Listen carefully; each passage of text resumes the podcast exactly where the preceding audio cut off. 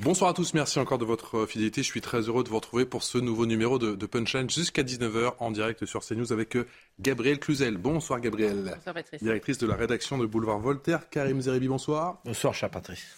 Qui est consultant CNews. Et bonsoir à François Berset. Bonsoir Patrice. Qui est porte-parole, bonsoir, du syndicat euh, Île-de-France SGP euh, Police. On parlera bien sûr de ce dispositif de sécurité pour le moins, je peux dire inédit ou pas? Non, en tout cas très, renforcé. Très renforcé. Pour la petite euh, finale et surtout pour la finale de, dimanche. Ce sera dans un instant, mais avant cela, bien, évidemment, ce, drame, aucune piste n'est écartée pour l'heure du côté de Vaux-en-Velin. Dix personnes, dont cinq enfants, ont donc perdu la vie la nuit dernière. Le feu a pris dans une cage d'escalier au rez-de-chaussée d'un immeuble de sept étages. Il s'est directement propagé au deuxième puis au troisième, épargnant le premier étage. Le bilan, qui aurait pu être euh, plus lourd, est déjà terrible, Michael Dos Santos. Il est aux alentours de 3 heures du matin lorsque les flammes prennent possession de ce bâtiment. Les sept étages et les parties communes sont envahis par la fumée. 170 pompiers et 65 engins arrivent alors sur les lieux en seulement 12 minutes. La cause de l'incendie reste pour le moment indéterminée, même si les dealers sont pointés du doigt par les habitants du quartier. Si euh, s'avère que le, feu euh, est parti euh, du local où il y a le squat, voilà, je peux vous dire que je dirais à Madame la au lieu d'aller cumuler des mandats au Parti Socialiste ou ailleurs, de s'occuper de la ville. Des dealers régulièrement présents dans le rez-de-chaussée de l'immeuble, lieu où aurait démarré l'incendie. On a eu de temps en temps des papiers de publicité, des boîtes aux lettres qui avaient brûlé dans les allées, des tas de cigarettes qui traînent un peu à droite à gauche, éventuellement dans certaines poubelles et pas forcément bien éteints. Je crois que personne n'ose non plus réellement euh, jeter les dix dealers des allées de peur des représailles. Lors de son déplacement, Gérald Darmanin n'a pas voulu cibler les dealers, sans pour autant nier les problèmes liés au trafic de drogue. Dans ce numéro aussi, le numéro 12, il y avait euh, un trafic de drogue euh, connu pour lequel évidemment les services enquêteurs avaient d'ailleurs euh, interpellé cette nuit même des trafiquants. Accidentel ou criminel, l'enquête de police devra déterminer l'origine de l'incendie. Bonsoir commandant, bonsoir Eric Bocardi, 180 pompiers mobilisés, cette vitesse d'intervention, ce professionnalisme, cette prise de risque, cette intervention en 12 minutes que vous qualifiez comment? Qu'on qualifie de particulièrement déjà euh, triste au regard des familles, puisqu'on a une pensée évidemment vers les familles qui ont été fortement endeuillées aujourd'hui, face notamment à ces disparitions des, enfants. 10 disparus, c'est conséquent. Euh, du niveau sapeur-pompier, ça fait preuve de beaucoup d'agilité, ça fait preuve de beaucoup de dextérité, ça fait preuve effectivement d'un engagement très fort. On a deux sapeurs-pompiers effectivement qui ont été aussi blessés. Donc cela veut dire que aussi bien d'un point de vue euh, de l'intervention en elle était euh, périlleuse, il faut le dire, elle était, euh, on va dire, d'une synchronisation exemplaire parce qu'il fallait à la fois sauver, il fallait à la fois éteindre, il fallait en même temps évacuer, il fallait coordonner. Donc tout cela permettait aujourd'hui, malgré tout ça, on le voit encore sur les images, euh, de pouvoir avoir une action encore des sapeurs-pompiers qui a été exemplaire. Hein. On l'a vu pendant cet été, on le voit encore en milieu urbain aujourd'hui. Voilà ce que l'on ce que l'on peut noter de ce côté-là, mais nous pensons effectivement aux victimes et nous souhaitons un pro rétablissement à tous les blessés. On parlera bien sûr de la situation avec la maire de Vaux-en-Velin à 18h15. Elle sera en duplex avec nous, invitée sur CNews. Le rappel des titres de l'actualité, c'est avec Adrien Spiteri.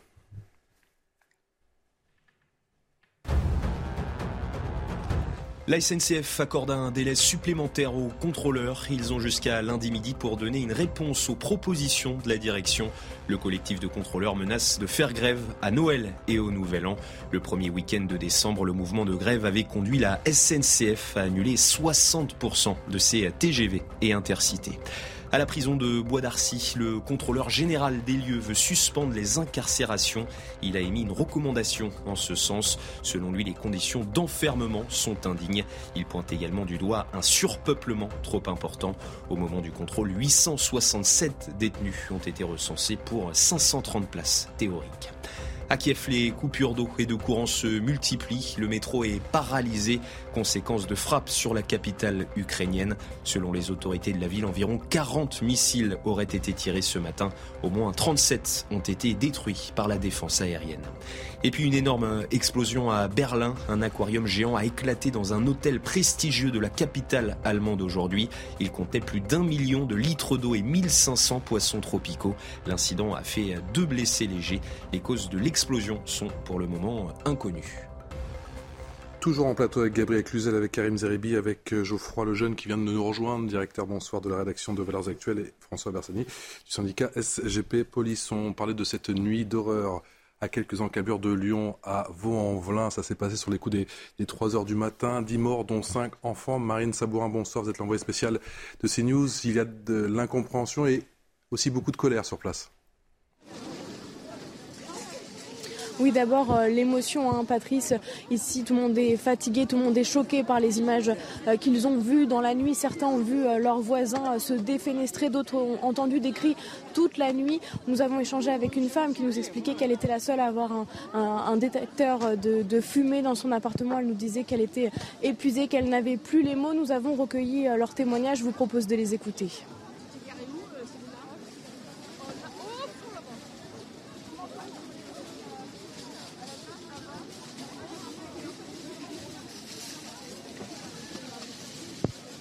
Quand j'ai vu la fumée, j'ai dit bon voilà, ça y est, je suis mort.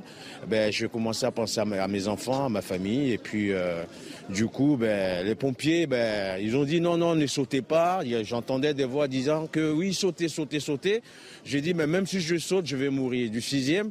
Et donc vaut mieux attendre ma mort, ben, si, si je devais mourir quoi. Bon, donc j'ai attendu avec, euh, avec sérénité. On dormait à la maison, vers les coups de 3 heures, il y a l'alarme incendie qui a détecté euh, la fumée. Ensuite, euh, on s'est levé, on a regardé à la maison et plein de fumée de partout. Et euh, on a vu que ça venait pas de chez nous, on a vu une fumée dehors, on est sorti, puis on a vu la grande flamme qui débordait les étages. Donc j'ai appelé les pompiers directement et Ensuite, euh, bah, on a entendu les cris, les pleurs euh, des enfants. Euh, des euh, habitants particulièrement émus par cet élan euh, de solidarité également, comme vous pouvez le voir sur les images d'Olivier Gangloff. Les dons euh, affluent depuis ce matin et là c'est qu'une partie hein, des dons des vêtements, des bouteilles d'eau, de la nourriture. Voilà beaucoup de dons de tout le quartier et des habitants de Vaux-en-Velin. Il y a toute une partie aussi du gymnase qui a reçu énormément de dons, mais nous ne pouvons pas les filmer puisque les habitants nous ont demandé d'éloigner les caméras des habitants. Et puis il y a aussi beaucoup de colère, hein, vous le disiez Patrice, beaucoup de colère puisque eh bien, cette, euh, cet immeuble était, euh, était euh, en état de dégradation, en état d'insalubrité. Les, habitants avaient réclamé hein, plusieurs fois à la mairie de venir voir, de venir voir ce qui se passait, puisque eh bien, il se dégradait de plus en plus, même s'il y avait un plan de réhabilitation, réhabilitation qui avait été lancé en janvier, puis aussi de la colère, puisque certains de nos, habitants nous disaient eh qu'il y avait de l'insécurité des trafics de drogue. Gérald Darmanin a notamment expliqué que 25 interpellations avaient eu lieu depuis le début de l'année et plusieurs cette nuit plusieurs interpellations de trafic en drogue. Merci pour toutes ces précisions, Marine. Marine Sabourin, depuis euh, Vaux-en-Velin avec les images pour CNews signé Olivier Madinier. Merci à tous les deux. On retrouvera la, la de Vaux-en-Velin grâce à vous à partir de 18h15 en direct sur CNews. Priorité d'identification des victimes. Eric Brocardi, comment, comment on procède à ces euh, identifications? L'identification, aujourd'hui, ça concerne surtout euh, les forces de sécurité intérieure qui donc sont chargées euh, de l'enquête. Donc, euh, une ouverture par le parquet d'une enquête a été faite pour que justement toute la lumière soit faite sur le scénario.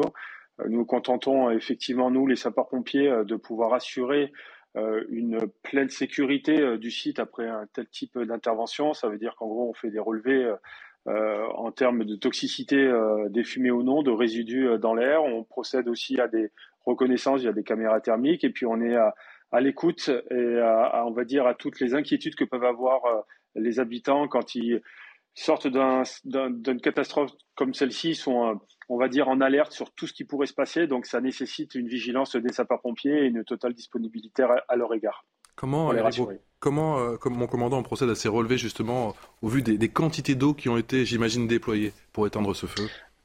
Alors il faut savoir que de plus en plus, les sapeurs-pompiers euh, utilisent euh, moins d'eau euh, pour éteindre les incendies et ils ont aujourd'hui des techniques qui permettent à un moment donné de pouvoir, on va dire, geler, essayer de préserver toutes les traces qui peuvent ensuite servir aux enquêtes. Donc il faut savoir que même si euh, les sapeurs-pompiers ont des lances qui peuvent débiter jusqu'à 500 litres minute euh, sur euh, leur intervention, il faut savoir que par des méthodes de, ce qu'on appelle du pulsing ou, quoi que ce soit, permettent à un moment donné de baisser de manière très significative la température des flammes la température aussi des fumées en utilisant le moins d'eau possible. Donc euh, ça veut dire que déjà on est accoutumé par rapport à cela. Euh, bien entendu, lorsqu'il s'agit de l'intérieur, nous allons être particulièrement rationnels dans l'utilisation en eau. Il ne s'agit pas de faire plus de dégâts euh, que le feu déjà en procure. Par contre, néanmoins, effectivement, si le feu est, à l'extérieur, l'eau est, est, utilisée de manière un peu plus abondante. Et là, on le voit que sur ce sinistre-là, donc on le voit bien, c'est de l'extérieur, mais il y a aussi à l'intérieur. Donc ça veut dire qu'il y a à la fois une attaque de l'intérieur puis de l'extérieur qui est faite avec cette volonté forte d'éviter que le feu puisse se propager. Donc euh, les moyens hydrauliques ont été conséquents. Il y a eu aussi des moyens de sauvetage assez importants.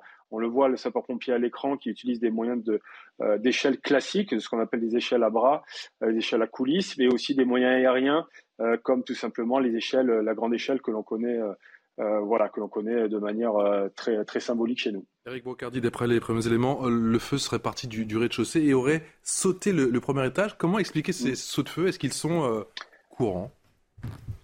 C'est assez courant. Moi-même, j'en ai vécu des, des, relativement conséquents. Vous avez un feu sur une voiture dans la rue qui se propage directement aux façades parce que sur les façades, vous avez parfois des éléments qui peuvent conduire le feu une fois que celui-ci s'est accaparé à la fois la chaleur et les flammes, peuvent se propager directement de bas vers le haut euh, sur la façade. Donc ça veut dire que euh, on demande effectivement aux gens d'être euh, bah, le plus vigilant possible. Il ne s'agit pas d'encombrer parfois les terrasses qui peuvent être aussi conducteurs à un moment donné d'un incendie au cas où celui-ci se propagerait à un niveau inférieur. C'est comme en feu de forêt, le feu court, le feu se propage à partir du moment où il a quelque part du combustible et qu'il il peut se, euh, s'agrandir tout seul du bas vers le haut. Que peut-on faire en, termes de, prévention, euh, assurément, et surtout pendant cette période de fête? Alors je pense qu'aujourd'hui, effectivement, il y a plusieurs choses. Euh, déjà, d'une part, rappeler un point essentiel, c'est l'équipement des maisons en termes de détecteurs de fumée. Si vous ne savez pas quoi faire comme cadeau, ça coûte pas bien cher, c'est entre 10 et 15 euros. Un détecteur de fumée, vous le mettez à la maison, vous le mettez euh, euh, près euh, tout simplement de votre chambre ou quoi que ce soit. Déjà, ça permet d'avoir une, une préalerte de tout ce qui peut se passer à la fois dans votre domicile et aussi dans l'environnement de votre maison. Donc ça, c'est un, un, élément essentiel et de sécurité important que l'on doit aujourd'hui favoriser, généraliser, publier en masse. Ça, c'est le premier point. Deuxième point, effectivement, il faut garder à l'esprit avoir le bon comportement. Quand vous avez le feu chez vous, L'essentiel, il est euh, de fermer euh, le feu à l'intérieur euh, de la pièce dans laquelle il est. C'est-à-dire qu'en gros, vous sortez de chez vous, vous fermez la porte derrière vous et vous laissez le feu à l'intérieur et vous appelez les secours. Si le feu intéresse un appartement qui n'est pas le vôtre, un étage inférieur ou un étage supérieur, vous restez chez vous. C'est le meilleur endroit, c'est l'endroit le plus sûr. Vous fermez les fenêtres, vous fermez les portes et en bas des portes, vous placez tout simplement des chiffons humides qui permettent d'éviter l'entrée des fumées à l'intérieur de l'appartement, parce qu'aujourd'hui, on sait que ce sont les fumées qui tuent plus que les flammes. Ces fumées sont toxiques et à partir de là, vous pouvez mourir tout simplement d'asphyxie. Merci Eric Bocardi d'avoir été avec nous. Merci de nous avoir apporté toutes ces précisions en direct pour ce euh, numéro de. On va écouter eh bien, les précisions, le sentiment hein, à c'était ce matin, effectivement, avec les équipes au micro des équipes de CNews, au micro d'Olivier Madinier et de Sébastien Menotti, de ce conseiller municipal. Nous savons exactement où sont les points de deal. Pourquoi on attend qu'il y, a des morts pour réagir? Donc pour tous ceux qui me parlent de deuil, moi je vous dis, ce n'est pas un accident au hasard. Il y a déjà eu des, problèmes comme ça. ils ont déjà fait des feux dans des cabanes. C'est interdit. On a laissé faire. Madame la maire, Madame Geoffroy ne fait rien avant Vlin pour ça. Elle ne fait rien. François Bersani, bien évidemment, l'enquête ne fait que débuter. Il y a le temps de l'enquête. Il y aura la justice, bien évidemment le temps qui sera plus long, mais l'un des sujets, c'est celui-ci, ces probables squats dénoncés par ses habitants. Bah, le principal, c'est de rechercher les causes de, l'incendie. Donc vous avez et euh, au niveau des, des, policiers et au niveau des pompiers des spécialistes pour la recherche des causes de l'incendie. Il sera intéressant de savoir euh, en effet où a pris euh, le feu, si on retrouve des traces de produits accélérateurs du feu dans l'immeuble. monsieur le commandant Brocardi parlait de l'usage de l'eau. Il faut savoir que même lorsqu'on a un usage important d'eau sous des amas d'objets brûlés, on arrive à retrouver toujours des traces lorsqu'il y a eu euh, des produits comburants qui ont pu euh, net, enfin qui ont pu accélérer, accélérer le feu. Donc euh, tant qu'on n'a pas de, cause euh, sûr de l'incendie, ça peut être en effet de l'accidentel, ça peut être de la négligence, ça peut être un acte volontaire de, mise à feu, mais pour l'instant, il est trop tôt. Moi, je voudrais saluer tous les policiers qui sont mobilisés depuis cette nuit, qui ont participé à l'évacuation en, appui des, des, pompiers et qui ensuite font l'enquête et aujourd'hui vont sécuriser aussi, puisque cet immeuble ne peut plus être habité, donc pour éviter des pillages, pour éviter des réintégrations du lieu, il va y avoir, on, voit des, compagnies républicaines de sécurité qui sont déployées pour sécuriser l'ensemble du bâtiment. Donc c'est un drame en effet pour, ces, pour les familles des dix personnes décédées, mais la police va faire ce, ce qu'elle sait faire le mieux, élucider pour déterminer les causes de l'incendie. Et le ministre de l'Intérieur s'est rendu sur place, c'était ce matin, sur les coups des 11 heures. On l'écoute. Les effectifs l'année dernière ont été euh, très largement renforcés, hein, quasiment 30 policiers supplémentaires qui ont procédé depuis le 1er janvier à 25 interpellations pour trafic de drogue dans cette rue. Et euh, dans ce numéro aussi, le numéro 12, il y avait euh, un trafic de drogue connu pour lequel évidemment les services enquêteurs avaient d'ailleurs interpellé cette nuit même des trafiquants. Le travail très important que nous faisons pour lutter contre la drogue peut être une des réponses de la situation et on ne veut privilégier aucune d'entre elles, mais il est sûr que les familles nous ont évoqué ce point de deal. Bien sûr, l'enquête ne fait que commencer, Geoffroy Lejeune, mais on, a entendu depuis ce matin bon nombre de témoignages avec cette euh, petite musique qui revient, musique incessante, cette colère compréhensible, j'imagine, des habitants. C'est impressionnant d'ailleurs de voir que ça revient dans la bouche de tous les gens que vous avez interrogés euh, sur place. Donc euh, en fait, euh, en apparence, ça a tout du fait divers classique sur lequel on ne sait pas dire grand-chose à part souligner l'héroïsme des pompiers et, la résilience des gens qui ont été évacués. Et en réalité, on découvre une situation. si vous voulez, le trafic de drogue, c'est un fléau colossal. Et, en plus de ça, en plus de, des flux d'argent que ça génère, des flux humains que ça génère, des drames humains, de, évidemment des conséquences de la consommation de drogue, on découvre qu'en plus de ça, en plus du fait que ça peut pourrir la vie d'habitants de quartiers entiers, que ça peut tenir en otage les, habitants de quartiers entiers. En plus de ça, ça peut avoir ce type de conséquences. Peut-être, moi, je, vais laisser l'enquête euh, aller plus loin, nous dire exactement ce qu'il faut en penser, mais, euh, mais, mais la coïncidence, au moins pour le coup, est troublante euh, entre l'interpellation de cette nuit et potentiellement cet incendie. Et donc, donc si, jamais tout ça est avéré, ça ajoutera une, une, pierre de plus dans le jardin du trafic de drogue, qui est un, fléau vraiment considérable. Et Gérald Darmanin, quand il a été nommé ministre de l'Intérieur, avait dit qu'avec lui, les trafiquants cesseraient de dormir. Il serait temps qu'on commence à sentir un peu les effets de cette politique. Karim Zeribi. Ben, la première pensée, évidemment, c'est pour les, familles qui sont en deuil. Hein. Donc, euh, on est obligé, effectivement, de se dire que euh, dans une cité populaire, euh, donc 10 morts, 5 enfants de 3 à 15 ans, donc, qui disparaissent par un incendie dont on ne sait pas si l'origine est criminelle ou pas, c'est un drame absolu. Euh, pour euh, la ville de Vaux-en-Velin et plus largement. Donc, euh, pour, pour tous ceux qui, qui ont appris cette nouvelle, il est un peu trop tôt, effectivement, pour tirer. je dirais des analyses concrètes de, de, ce qui a pu mettre être les raisons de cet incendie, mais il y a plusieurs pistes et il faut faire confiance aux fonctionnaires de police qui font leur travail, encore une fois, avec la plus grande abnégation, le plus grand sérieux. Euh, et là, on a quand même toute la palette. Et les policiers, la nuit, ont arrêté des dealers. Et les policiers, le lendemain, viennent au secours euh, de, personnes qui euh, sont victimes d'un incendie avec des familles qui sont décimées. C'est ça, la police. Protéger, servir, être présente. J'oublie pas les sapeurs-pompiers aussi, qui font un travail remarquable de sauvetage, et dont certains sont blessés, il faut le dire, donc euh, liés à l'intervention. Euh, donc voilà, on, voit effectivement qu'il y a une mobilisation générale. C'était un immeuble qui était, euh, je dirais, une copropriété privée, dégradée, nous dit-on, quand on, on, creuse un peu, qui avait reçu des moyens pour des travaux en 2019, mais des travaux devaient encore se poursuivre. Donc est-ce que c'est effectivement euh, cet inachevé qui fait qu'on avait les conditions pour qu'un incendie se crée Est-ce que c'est les dealers et peut-être des complices euh, qui ont été arrêtés la nuit?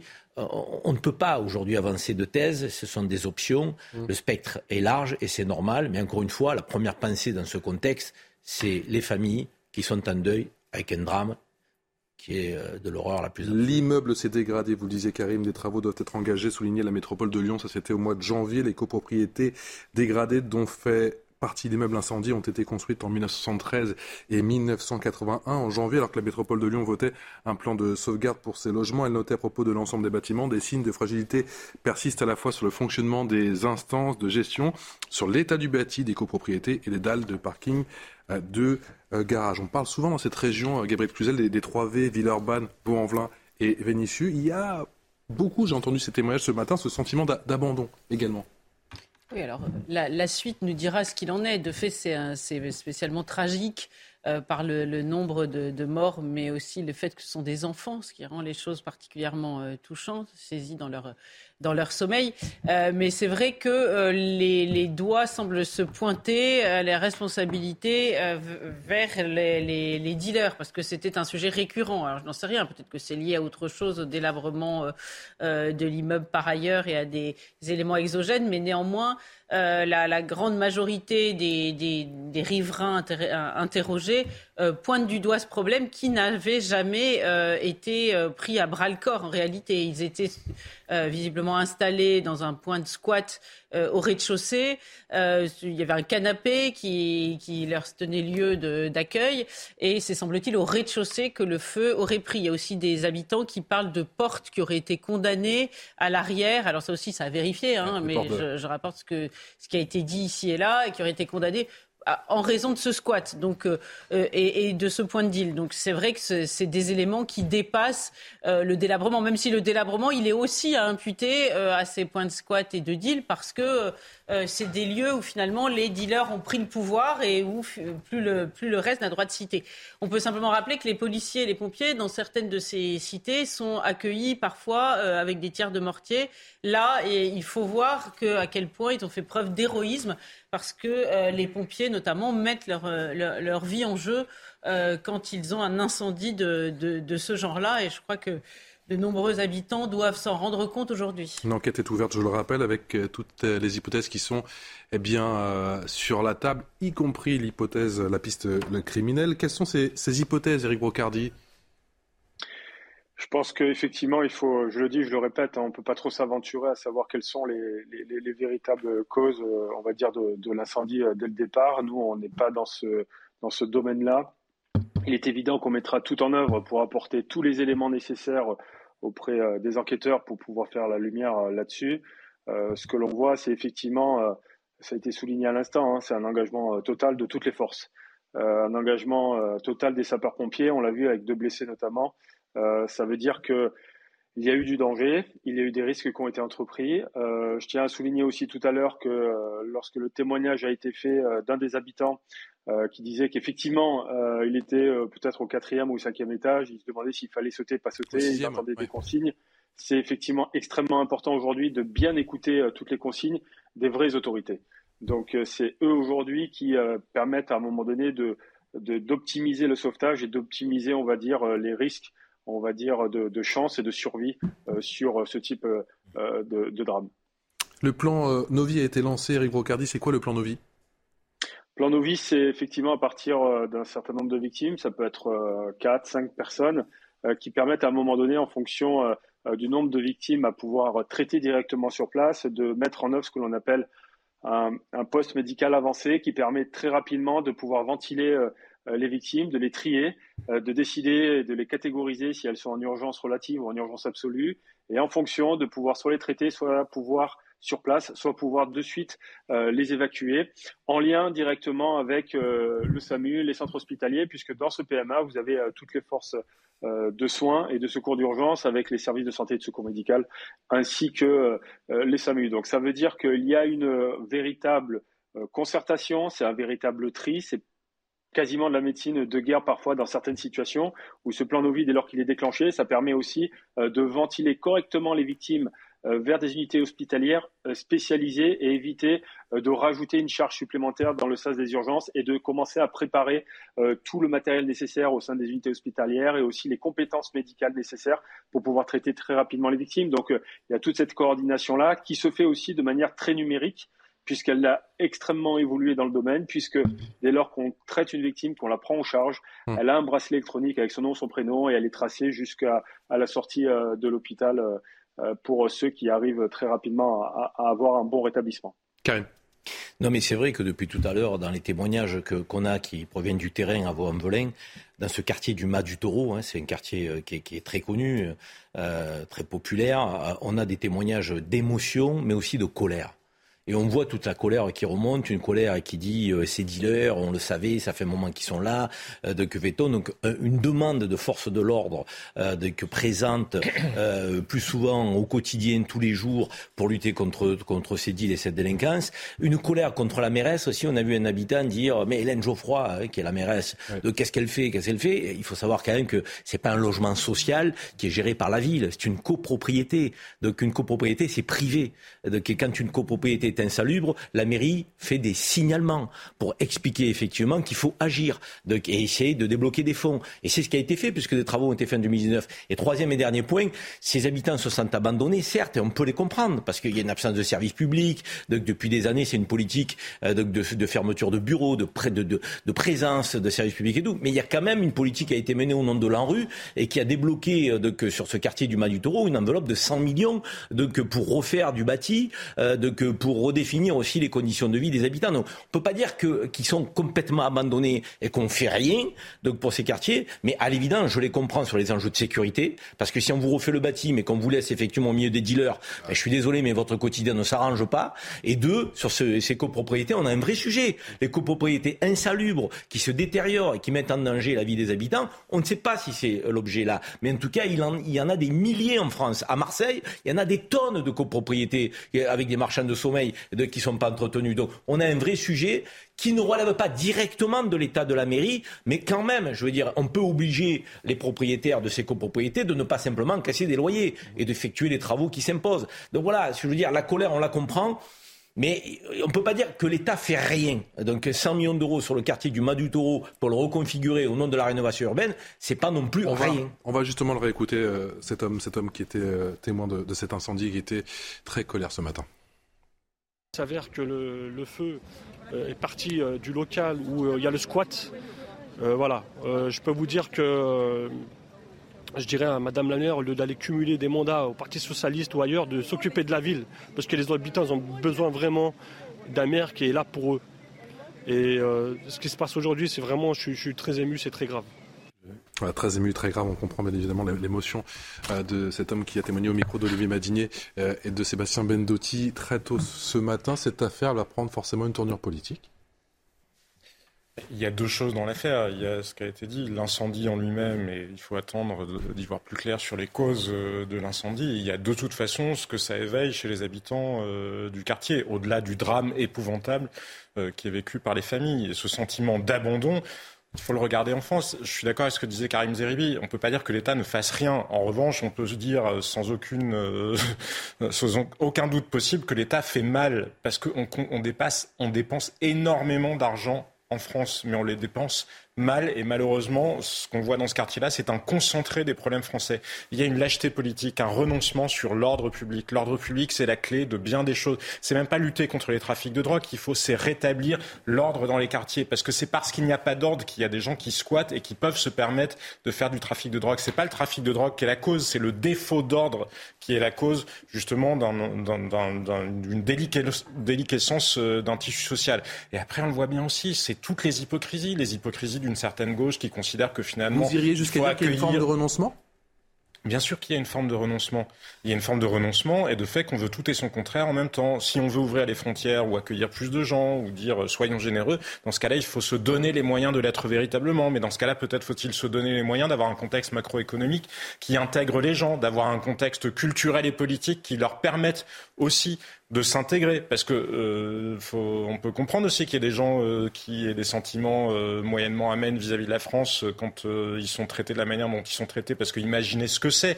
Bien sûr qu'il y, y, a les deux aspects coexistent. Il y a ceux qui envoient des qui caillassent la police ou les pompiers. Et puis il y a aussi ceux qui sont pris au piège prisonniers véritablement prisonniers de quartiers dont ils ne peuvent pas s'échapper et dans lesquels il n'y a quasiment aucun espoir. Mais se concentrer de problèmes français quand on voit qu'on est le pays qui dépense le plus, qui consacre le plus de sa richesse nationale à la dépense publique, il est inexcusable. En Suisse, c'est 15 points de PIB en moins de prélèvements obligatoires et pourtant vous avez des services publics qui fonctionnent et vous n'avez pas ce type de ghetto-là. Il y a bien des choses qu'on fait mal quand même. Et pourtant, à chaque fois qu'on veut essayer de dire qu'il faut réformer l'État, on vous accuse tout de suite de sauvagerie libérale. Je pense que les sauvages, les barbares, ce sont précisément ceux qui s'opposent à toutes les réformes structurelles dont nous avons besoin.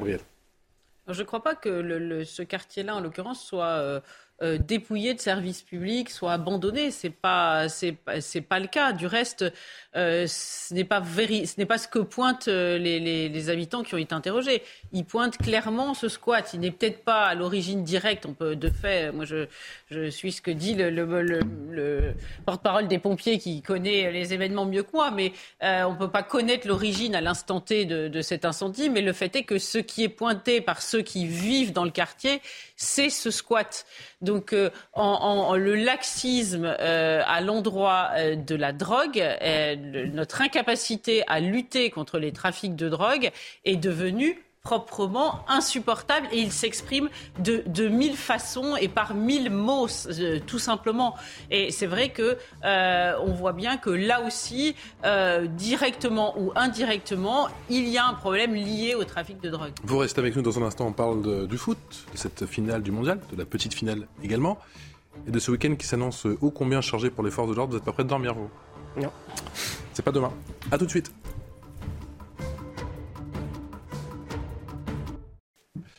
17h passées de 29 minutes, la suite de Punchline, c'est l'heure du rappel des titres de l'actualité, c'est avec Adrien Spiteri. Le parquet de Nanterre requiert 5 ans de prison contre une nourrice aux assises. Elle est accusée d'avoir provoqué la mort d'un bébé dont elle avait la charge. L'assistante maternelle l'aurait secoué chez elle à Montrouge en novembre 2015. Le verdict sera rendu dans la soirée. Le pic de la neuvième vague de Covid-19 aurait été atteint dans le pays. Information de Santé publique France ce vendredi. Les hospitalisations de patients et les décès continuent en revanche d'augmenter selon les autorités sanitaires. Mardi, le seuil des 160 000 morts liés au Covid a été dépassé en France. En visite au Maroc, Catherine Colonna annonce la fin de la crise sur les visas. Ces tensions avaient dégradé les relations entre les deux pays depuis plus d'un an. La ministre des Affaires étrangères assure que la France retire ses restrictions. En septembre 2021, Paris annonçait la réduction de moitié l'octroi de visas pour les Marocains sur son territoire. Toujours en plateau avec Gabriel Cluzel, Karim Zeribi, Jean-Sébastien Ferjou, Geoffroy Lejeune et François Bersani, porte-parole Île-de-France du syndicat SGP Police. Les Bleus en quête d'une troisième étoile. C'est beau? C'est beau. On espère que ce soit beau aussi euh, avant, pendant et après. Et oui, sur le terrain. La France défie l'Argentine. Rendez-vous dimanche à 16h.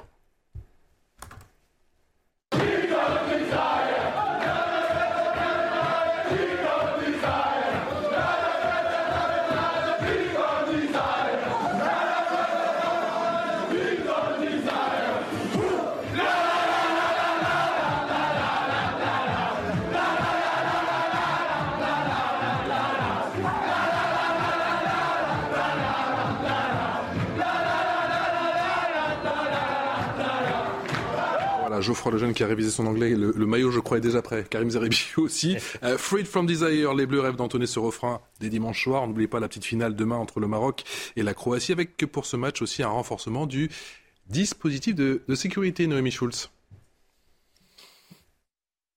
14 000 policiers et gendarmes seront mobilisés dimanche en fin de journée pour assurer la sécurité des festivités euh, entourant la finale de la Coupe du Monde. À Paris, cela représente 2700 effectifs euh, police et euh, gendarmerie qui seront notamment déployés sur une zone très précise, la zone des Champs-Élysées, puisque c'est là que les autorités attendent le plus de monde en cas de victoire de la France. Entre 300 000 et 600 000 supporters pourraient venir faire la fête en juillet 2018 quand la France avait remporté la Coupe du Monde. 600 000 personnes euh, étaient euh, venues euh, célébrer cela sur les Champs-Élysées. Il y aura donc un dispositif de sécurité très fort. Le préfet de police a reconduit le, même dispositif que pour les précédents matchs, mais il a décidé de fermer la circulation sur l'avenue pour que les gens puissent déambuler partout, y compris sur la place de l'Étoile. Les forces de l'ordre vont bien sûr protéger l'Arc de Triomphe et puis il y aura un jalonnement des forces de l'ordre, c'est-à-dire une présence de véhicules de police tout le long de l'avenue pour notamment protéger les les vitrines des commerces. Et puis, les autorités s'attendent aussi à ce que samedi, pour la petite finale, eh bien, des supporters du Maroc aient envie de célébrer le parcours de, leur équipe. Il y aura là aussi un, un dispositif de sécurité. 2400 forces de l'ordre pour sécuriser à Paris les Champs-Élysées. mais cette fois, la circulation sera maintenue sur l'avenue. François Bersani, 13 000 policiers gendarmes demain, 14 000 dimanche. Cette montée en puissance de ce dispositif, ce renforcement, est-ce qu'il est légitime? Est-ce qu'il est cohérent? Ben, Il est cohérent euh, quand on voit les antécédents euh, malheureux qu'on a pu avoir. Euh, il y a une volonté forcément hein, de l'État d'être au rendez-vous, puisqu'on est quand même sur des années charnières avec deux grands événements sportifs qui vont se profiler avec la Coupe du Monde de, de rugby, puis les Jeux Olympiques 2024, même si ce n'est pas toujours les mêmes euh, la même typologie, on va dire, de, spectateurs et de mouvements de foule sur des JO que sur des finales de matchs de foot, ou c'est pareil avec le, rugby. Mais là, en, l'occurrence, en effet, l'État ne peut pas se louper euh, sur, euh, ce, sur ces mouvements qui devraient être d'ailleurs festifs. On devrait communier tous, qu'on gagne d'ailleurs ou qu'on perde, mais on va gagner. je vous ai montré l'image des vestiaires pour commencer. Hein. Voilà. donc, mais on sait que par expérience, eh bien, ces mouvements de ces, ces mouvements de communion dans la joie sont souvent entachés par des individus qui vont avoir qu'une seule volonté c'est en découdre, euh, soit avec la police, soit euh, pour piller, briser. C'est malheureusement quelque chose auquel euh, on doit s'habituer, si tant est qu'on puisse s'habituer. Donc il faut aujourd'hui saturer l'espace public en effectif. C'est ce qui a été fait d'ailleurs sur le dernier match France-Maroc. On, on, essaye de saturer pour dissuader, et ça marcher mieux. Quelle leçon euh, justement après ce dispositif euh, France-Maroc?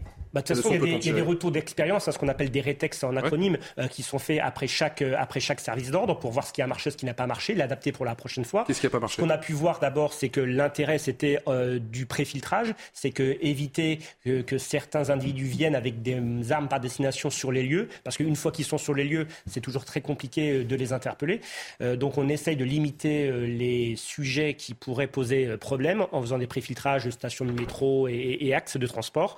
Là, je ne sais pas encore si les Champs-Élysées vont être fermés à la circulation. Il y avait... Dimanche, oui, visiblement.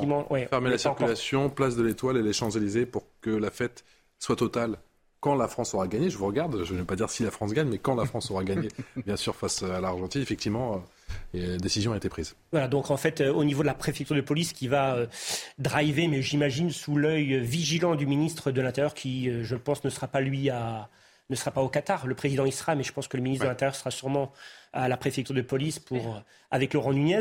Donc oui, il faut en effet euh, mettre beaucoup plus d'effectifs aujourd'hui pour dissuader les éventuels fauteurs de troubles, mais on en aura forcément, je crains malheureusement.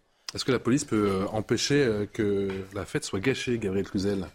Non, mais je voudrais simplement revenir sur ce qui a été dit, parce que euh, j'avoue que ce, ce satisfait général sur le, le match euh, France-Maroc commence un peu à m'agacer, parce que c'est un narratif qui est faux. Euh, parce qu'on pensait que ça pouvait être pire, on s'est dit que finalement c'était bien. Mais non, pardon, il y a eu une quarantaine de policiers blessés, il y a eu 266 interpellations, il y a eu des voitures brûlées, il y a un appartement qui a brûlé à Créteil, des tirs de mortier, des villes sous tension un peu partout. Il y a surtout un petit garçon qui est mort, je vous rappelle.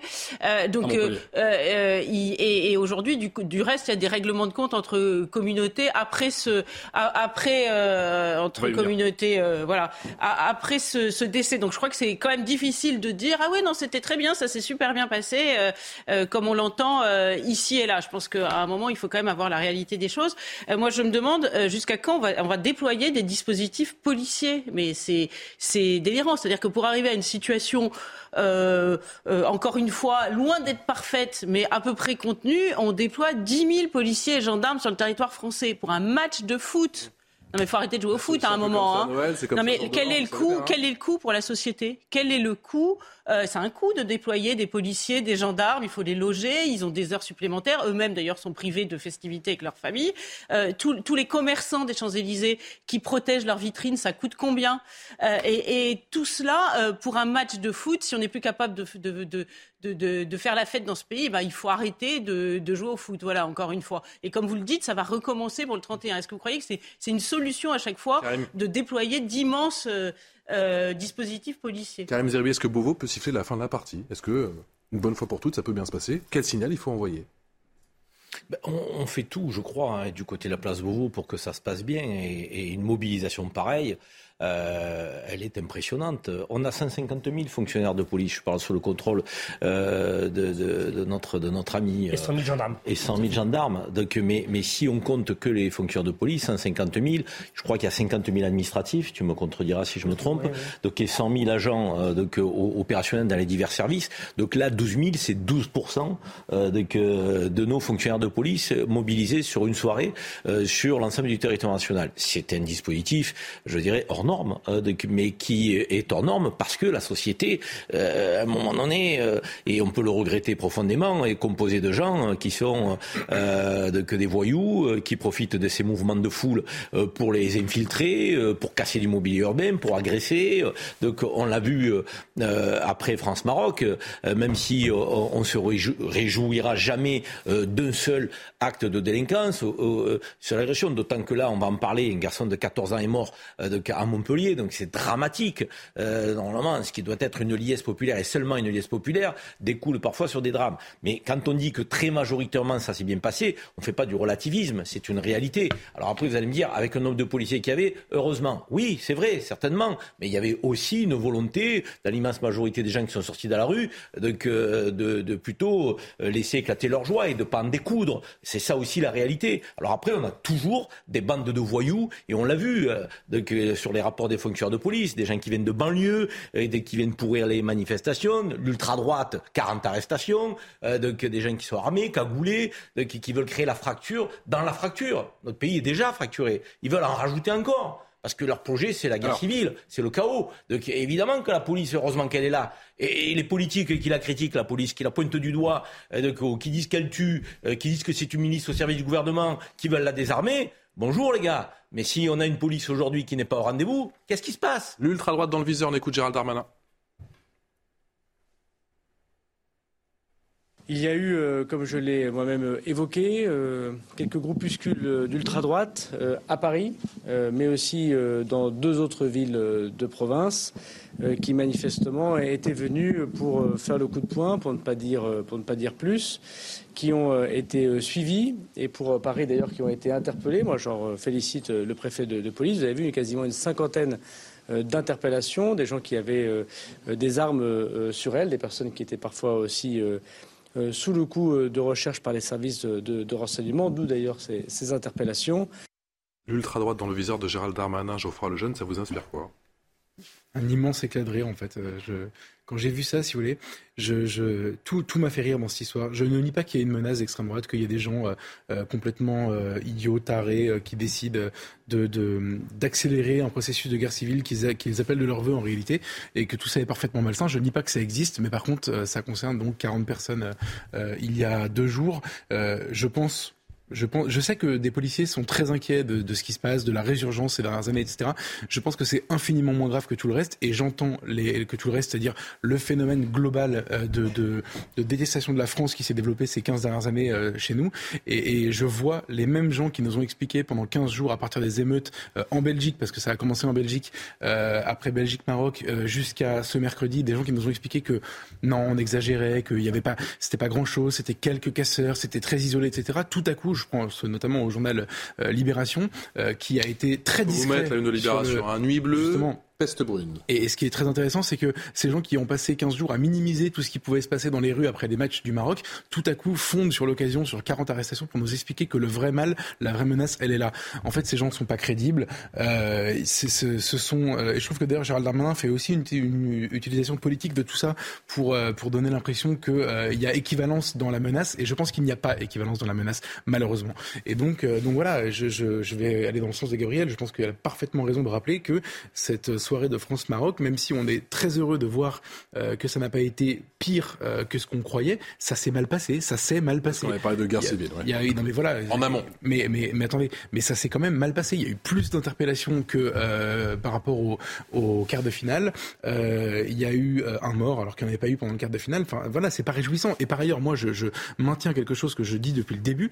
Pour moi, le vrai problème, ça n'est pas la violence, ça n'est pas un problème de délinquance, c'est un problème d'ordre public. Il y a un problème de délinquance, il y a un problème d'ordre public. Et la, et la police fait son travail pour le, pour le, gérer, et elle le fait d'ailleurs très bien, on voit bien, il y a eu 10 000 policiers mobilisés, 2 000 à Paris, et il y a eu plutôt moins de casques que ce qu'on pouvait imaginer, donc bravo à eux, et ils sont très courageux, mais pour moi le vrai problème, il est le sentiment d'appartenance à un pays qui n'est pas la France de la part de gens qui sont français. Et c'est ça, moi j'étais sur les Champs-Élysées mercredi soir, j'ai même passé une partie de la nuit, et j'ai interrogé les gens qui manifestaient, il y avait des gens exceptionnels, très touchants, très mignons, etc. Je ne nie pas ça, c'était parfois très beau à voir, et il y a aussi des gens vous, dont vous comprenez qu'ils se sentent plus appartenir à l'Ouma, la communauté islamique, que à la France et qu'ils l'expliquent tel quel, face caméra, face micro, sans aucun problème, en toute décontraction. Pour moi, c'est ça le vrai problème de fond. Jean-Sébastien Ferjou.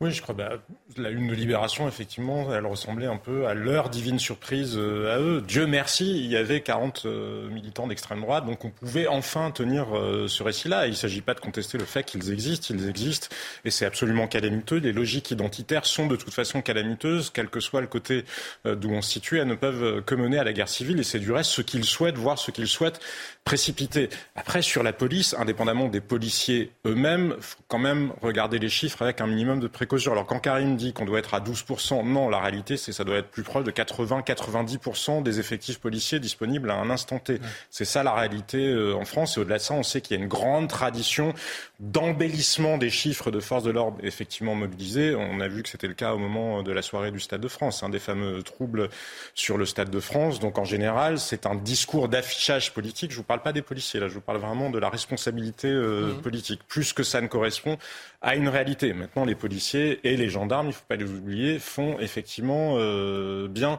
leur travail, mais espérons que les leçons auront été tirées, parce que regardez, en France, il n'y a jamais de responsabilité politique. Il n'y a jamais, ça n'est jamais, il n'y a jamais personne qui est sanctionné. On l'avait vu pour le Stade de France, le fait qu'il y ait eu le ministre à un endroit, l'autre qui était à la préfecture de police, celui qui était dans le QG ministère de l'Intérieur, celui qui était au Stade de France. On a bien vu aussi que ça avait participé à une forme de contradiction dans les ordres qui étaient donnés et à un défaut d'organisation. Bon, bref, comme personne n'a été sanctionné, euh, on ne sait pas si les leçons ont été véritablement tirées. Mais sur le fond, sinon, oui, c'est un enjeu politique, ça n'est pas un enjeu sécuritaire ça l'est, bien sûr, si on raisonne à un instant T. Et je rebondis sur ce qu'ont dit Gabriel et, Geoffroy. Évidemment, le sujet, ce sont les bugs d'intégration. Et le véritable défi politique qu'il y a, c'est comment faire vivre une majorité de Français, qu'ils soient d'origine étrangère ou non, qui finalement souhaitent échapper à ça avec ceux qui précisément entretiennent les fractures, encore une fois, finalement, euh, avec euh, différents types de discours, euh, qu'ils puissent être, qu'ils puissent venir de l'extrême gauche ou de l'extrême droite. C'est ça le défi, parce qu'il y a ceux que vous avez vus sur les Champs-Élysées, que j'ai vu moi aussi dans la rue, il y a des tas de gens qui étaient très contents de la victoire de la France, quand bien même d'ailleurs ils auraient soutenu l'équipe du Maroc, et c'était bien leur droit, on s'en fout, c'est pas de l'intelligence avec l'ennemi, soutenir une, équipe de foot, on n'est pas en train de livrer des renseignements à une armée étrangère, on a le droit de soutenir qui on veut. Mais comment on fait vivre ces gens là ensemble pour qu'ils échappent justement à ceux qui essayent de nous tirer vers une guerre civile qui quand même se précise, parce qu'on a fait, a fait référence rapidement tout à l'heure, regardez ce qui s'est passé à Montpellier, les heurts entre communautés, ça n'est pas juste une vue de l'esprit, mmh. euh, ces espèces d'étincelles de guerre civile, on n'en est pas à la guerre généralisée, euh, loin de là, mais ces, les étincelles, elles sont présentes, il va falloir qu'on le gère sérieusement avant que précisément ça ne dérape encore plus. Euh, pour ce qui s'est passé, on l'a vu du côté de Paris, mais aussi du côté de Lyon, avec ces militants de l'ultra-droite. Quatre des huit personnes placées en garde à vue à Lyon au cours de la soirée ont été déférées au fin de leur mise en examen pour des faits, je lis, de participation à un groupement formé en vue de la préparation de violences ou de dégradation de participation un attroupement avec armes et ou visage dissimulés. Pour regroupement, on risque quoi? Alors, je voulais, avant de répondre à votre question, je voulais répondre à, ce que disait Jean, euh, Sébastien Ferjou. Il, il, expliquait qu'il n'y avait pas de responsabilisation euh, des décideurs, enfin, en tout cas, lorsqu'il y avait des, schémas comme ça sur des services d'ordre qui. parlait du ministre de l'Intérieur. Ah oui, au niveau des décideurs. Euh, par contre, les lampistes, oui, on va les chercher puisqu'on a, ah eu, un, on a eu un collègue CRS. Je suis très clair, je vous parle de ceux qui étaient en haut de la chaîne de commandement. Parce que par contre, on est capable, en effet, d'aller chercher les lampistes, comme le collègue CRS, qui a été mis en cause pour avoir blessé un, un manifestant et qu'on a traduit devant la cour d'assises la semaine dernière, qui heureusement a eu euh, la sagesse euh, d'acquitter notre collègue qui avait utilisé une grenade pour défendre euh, oui, ses les collègues. ordres avaient été donnés, absolument pour l'État sait aller chercher, si elle ne sait pas aller chercher des juges qui ont pris des décisions qu'on peut souvent ici critiquer, si on ne va pas chercher des responsables politiques qui parfois ont mal étudié ou mal mis en place des services d'ordre, en tout cas les ouvriers de la police nationale, on sait aller les chercher, les traduire. pour ce qui est de la participation en vue de commettre euh, un crime ou un délit. En fait, ce sont, c'est une infraction un peu valise euh, qu'on utilisait plutôt avant. Euh, on parlait d'association de malfaiteurs dans le passé. Aujourd'hui, quand on trouve des individus avec porteurs d'objets qui puissent être des armes par destination, on vise cette infraction parce qu'on estime qu'ils avaient des, des, objets sur eux. les armes de catégorie B, c'est quoi, pour être précis?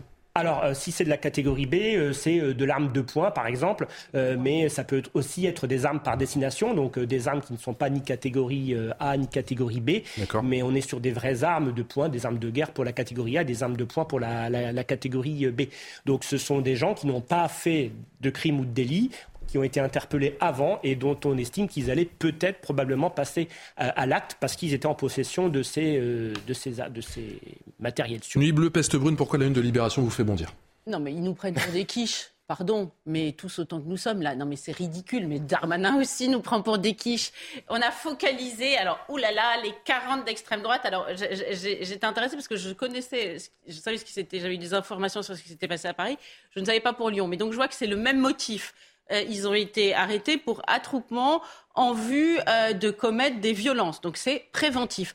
Alors moi, je voudrais que Gérald Darmanin euh, mette les moyens formidables qu'il met sur l'extrême droite, qu'il arrive toujours à bloquer avant, sur l'extrême gauche euh, qu'il n'arrive jamais à coincer, ni du reste sur euh, ceux qui commettent des émeutes, qui tirent euh, des mortiers et qui mettent le feu à des appartements à Créteil. On a vu à Voie-Velin ce que ça donnait à, un incendie.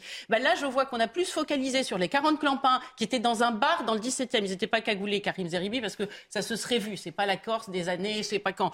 Donc, et, on, on, est allé. Non, vous avez dit armée cagoulée. Ah oui, ce sont les articles qui le disent. Et, en l'occurrence, ceux qui étaient dans le bar, pardon, je termine. donc, ils étaient dans un bar et on a plus focalisé sur ces gars-là qui ont été pris préventivement, nous sommes d'accord, que sur cet incendie à Créteil d'un immeuble, d'un appartement après un tir de mortier.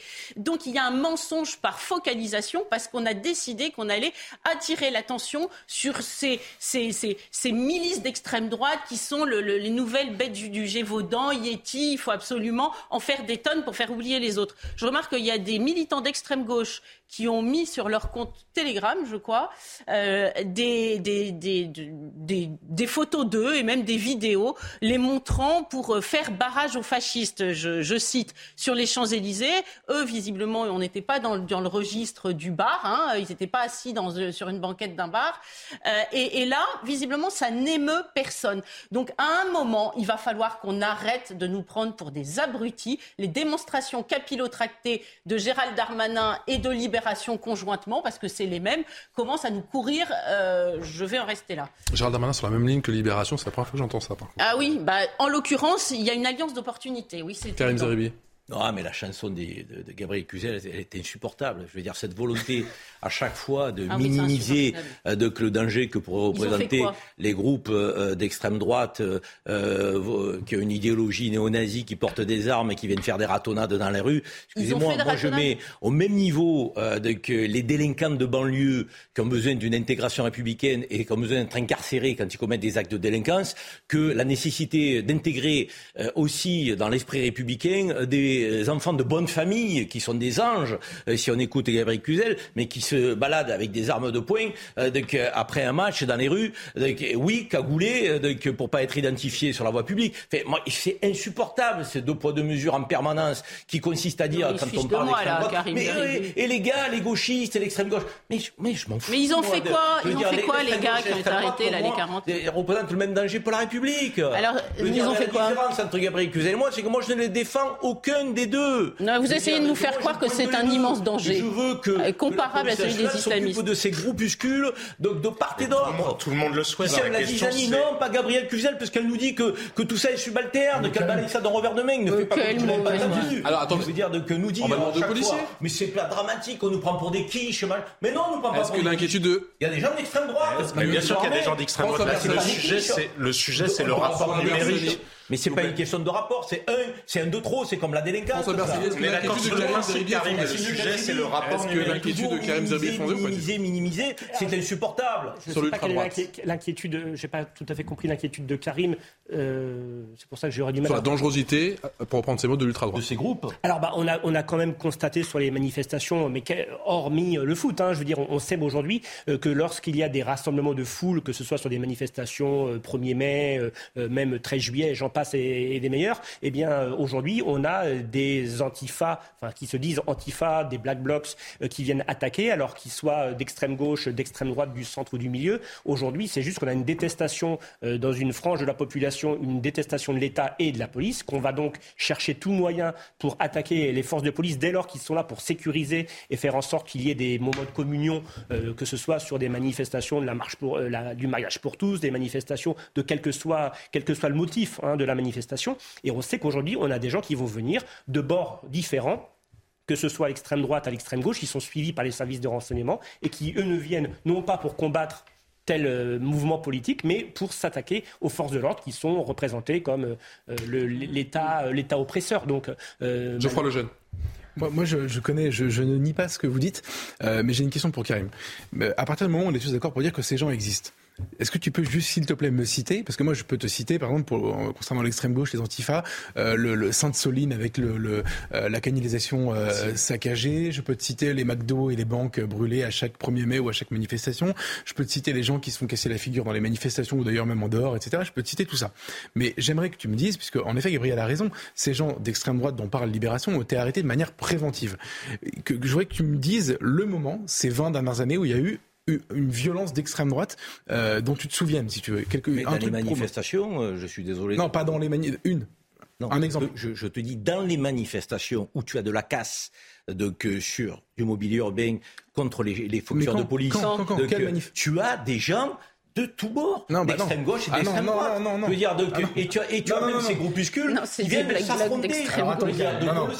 Et si, et si la police nationale n'est pas là, alors oui, on est sur euh, une approche de guérilla urbaine. Non, non, mais excuse-moi, je veux dire, essayer de minimiser l'action de ces gens-là. Mais non.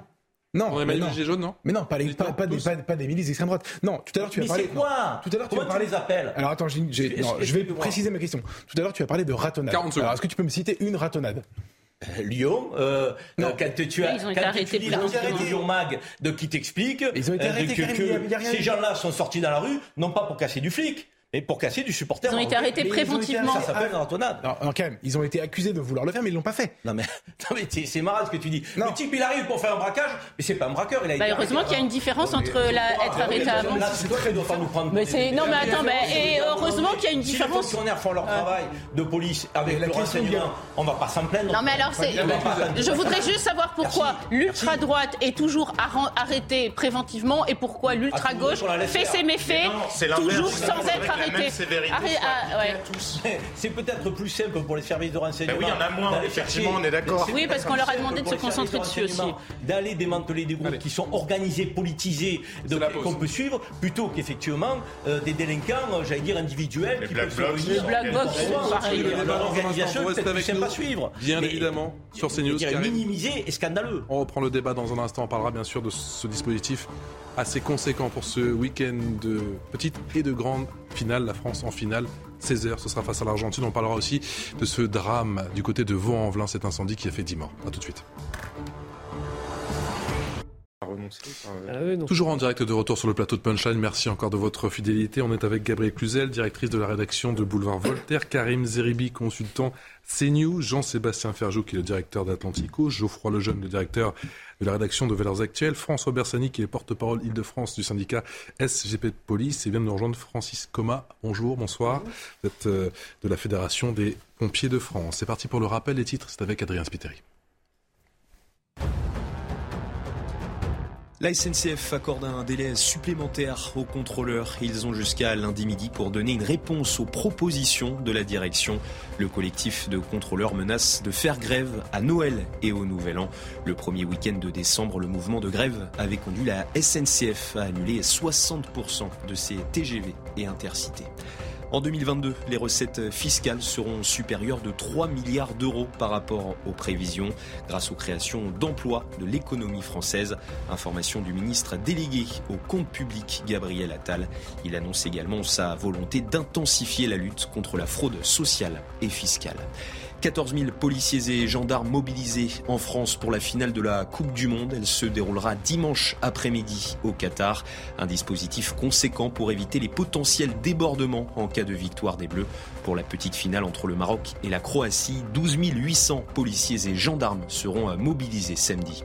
Et justement, à deux jours euh, du match, Raphaël Varane, Ibrahima Konaté et Kingsley Coman sont absents de l'entraînement. Les trois joueurs sont préservés. Leur état de santé n'inquiète toutefois pas le staff médical, pardon, Adrien Rabiot et Dayo Upamecano, absents face au Maroc mercredi, sont eux de retour sur les terrains.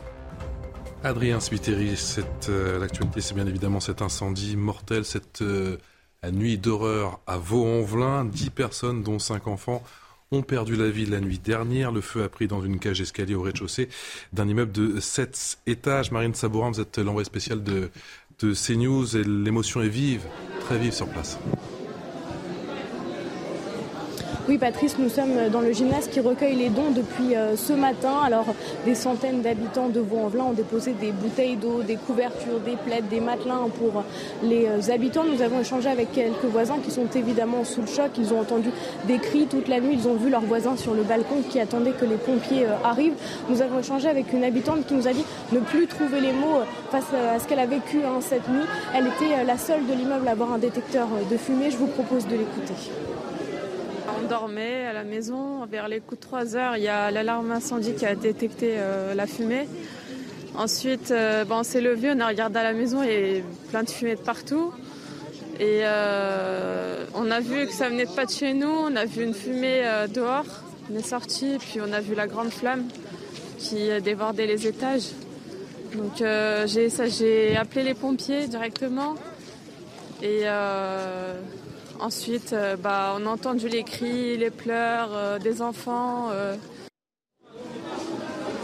Alors les habitants qui étaient ici toute la journée eh bien, ont été relogés à mes yeux, qui se trouve une commune qui se trouve à une dizaine de minutes d'ici, dans un camp de formation militaire. C'est une décision de la mairie provisoire. Hein. C'est un relogement pour 48 heures à 72 heures avant que la mairie trouve une solution plus pérenne pour ces évacués.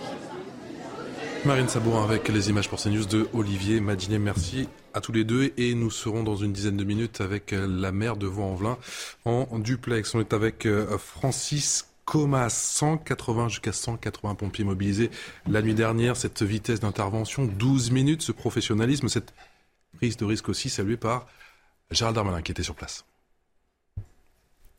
Ministre euh, qui m'accompagne remercier très chaleureusement les, sapeurs-pompiers qui sont intervenus en 12 minutes à 3 heures du, matin et ont pu sauver 15 personnes en, prenant des risques considérables pour leur propre vie, en, escaladant l'immeuble de l'extérieur, puisqu'on ne pouvait pas rentrer par l'intérieur, et en sauvant euh, jusqu'au septième étage euh, des enfants, des bébés. Et donc, euh, sans la rapidité des sapeurs-pompiers et sans leur héroïsme, il y aurait eu un bilan encore plus dramatique. Sans la rapidité des pompiers, nous aurions pu avoir un bilan encore plus dramatique. 12 minutes, ah, bien sûr, il y a tous ces morts, mais également ces 15 vies sauvées. Mmh. Effectivement, c'est une intervention sur un feu je dirais typiquement parisien, qui se propage par une cage d'escalier. La fumée se propage, s'accumule dans les étages. Euh, la fumée s'accumule aussi dans les appartements et la panique des, habitants fait le reste, malheureusement, avec des défenestrés et puis des gens qui sont pris dans le lit. On voit qu'il y avait une seule personne qui avait un détecteur de fumée. Donc celle-ci, elle a vie sauve et heureusement. Mais effectivement, là, sur un, un, feu comme ça, c'est la rapidité d'accès des secours et puis les réflexes opérationnels qui qui, qui parle euh, à 3 heures du matin, euh, à peine réveillé. Il faut faire ce, qu'on est, ce pour quoi on est entraîné. Et c'est ce que les, collègues de Lyon ont fait. Comment justement on se coordonne en aussi peu de temps? Il faut prendre des décisions très rapides. Euh, on, a des règles d'action qu'on apprend à l'école nationale des officiers de sapeurs-pompiers et qui permettent de guider, les, de guider les collègues sur le terrain. Première chose, la priorité, c'est au sauvetage. Deuxièmement, les, les reconnaissances à l'extinction. Et là, effectivement, a priori, les gens étaient déjà aux fenêtres, etc. Donc on va les chercher à l'échelle à coulisses. On prolonge à l'échelle à crochet et on essaye de rester avec eux dans les appartements, euh, soit en les faisant respirer avec des, cagoules euh, qu'on branche sur nos propres aéries, ou on les, on les, on les fait descendre par l'extérieur. Mais il est hors de question de les emmener dans la cage d'escalier parce que là, sur un feu comme ça, la cage d'escalier, c'est la, zone la plus mortelle. C'est comme une cheminée en fait de, qui conduit les, fumées. Et si on rentre dans cette cage d'escalier, on n'a absolument aucune chance de s'en sortir si on n'a pas de protection. du rez-de-chaussée, justement, c'est la hantise des pompiers? Alors, en fait, la hantise des pompiers, en fait, c'est un feu qui part dans un local. La personne évacue le local et la porte reste ouverte. Et à ce moment-là, les fumées partent dans le couloir, voire directement dans la cage d'escalier. là, ils se répandent dans tout l'immeuble. Donc effectivement, on a beau intervenir très vite, il faut absolument que les gens ils aient des réflexes en fait, qui leur permettent de, rester en vie en attendant qu'on arrive. Ne pas sortir de l'appartement, se calfeutrer euh, chez soi. Une, porte en bois, ça résiste à une demi-heure, euh, pendant une demi-heure à un incendie. Euh, si ça commence à être trop chaud, on met de l'eau dessus, etc. On se manifeste à la fenêtre. Et surtout, surtout, on met des détecteurs de fumée dans ces appartements pour être alerté, euh, même quand le feu vient d'un autre appartement. Le feu qui serait parti donc du, de ce local au rez-de-chaussée et qui aurait sauté le premier étage pour aller directement au deuxième, voire au, troisième. Comment on explique justement ce, ces sauts de feu? Alors ça, c'est l'enquête qui le dira. Euh, il est clair qu'une cage d'escalier, c'est pas un lieu de, stockage de matériel. Euh, c'est une zone normalement qui est censée protéger les gens pour évacuer. Pour ça, il faut que les portes soient en fonction, que les fermes-portes soient entretenues, que l'ensemble des, blocs-portes euh, des appartements aussi permettent de, protéger euh, les habitants qui sont enfermés dans les, dans, les appartements. Et puis, c'est encore une fois, c'est le bon réflexe des habitants de se manifester aux fenêtres. Euh, donc je ne sais pas du tout comment était le bâtiment avant, l'incendie et, je ne veux pas faire de, dégradé. Voilà, euh, il faut laisser l'enquête se faire. Mmh. Euh, en tout état de cause, un feu, ça, se propage très très vite. Euh, en 10 minutes, un, appartement peut être entièrement ravagé et en 10-12 minutes, plusieurs appartements s'allumer par l'accumulation des gaz chauds en partie haute, notamment au niveau des cages d'escalier. Beaucoup de cris, beaucoup de panique forcément bah dans cette nuit d'horreur. On va écouter le témoignage de cet habitant. Quand j'ai vu la fumée, j'ai dit, bon voilà, ça y est, je suis mort. Ben, j'ai commencé à penser à mes enfants, à ma famille. Et puis, euh, du coup, ben, les pompiers, ben, ils ont dit, non, non, ne sautez pas. J'entendais des voix disant que oui, sautez, sautez, sautez. J'ai dit, mais même si je saute, je vais mourir du sixième. Et donc, vaut mieux attendre ma mort ben, si, si je devais mourir. Quoi. Bon, donc, j'ai attendu avec, euh, avec sérénité. Il y a l'émotion, bien évidemment, mais il est important ce témoignage. Ben oui. Euh, encore une fois, des bons conseils, des mauvais conseils. Sauter, sautez pas. Ne jamais sauter. Ne jamais sauter. Vraiment, quand on a un incendie, le détecteur de fumée sonne, c'est chez soi, on sort de l'appartement, on ferme la porte. C'est pas chez soi, on reste chez soi, on fait le, 112 ou le 18, on dit combien il y a de personnes dans l'appartement, à tel endroit, à quel endroit on est, à quel étage, à quelle fenêtre, à quelle façade, etc. On se manifeste et on attend les secours. Et euh, encore une fois, on viendra, on viendra vous chercher. Donc euh, le pire, c'est de se mettre dans la fumée. Il faut savoir qu'il y a un canapé qui brûle dégage de l'acide cyanhydrique, les mousses de, certains matelas aussi. Donc une fumée, ça peut tuer très très rapidement. Il n'y a pas que le monoxyde de carbone qui tue. Avec les matériaux de construction maintenant, les plastiques, etc., on a quand même beaucoup de, gaz toxiques dans les fumées, au-delà de, la simple combustion du bois. Et vraiment, euh, quelques respirations suffisent à, devenir inconscient et mourir dans la fumée. Il n'y a aucune piste qui, pour l'instant, n'est écartée, y compris la, piste criminelle. Quels sont les, différents scénarios qui sont sur la table? Franchement, euh, j'en sais rien. Euh, euh, on parle d'allumage volontaire, on parle d'accident, on parle de, différents scénarios.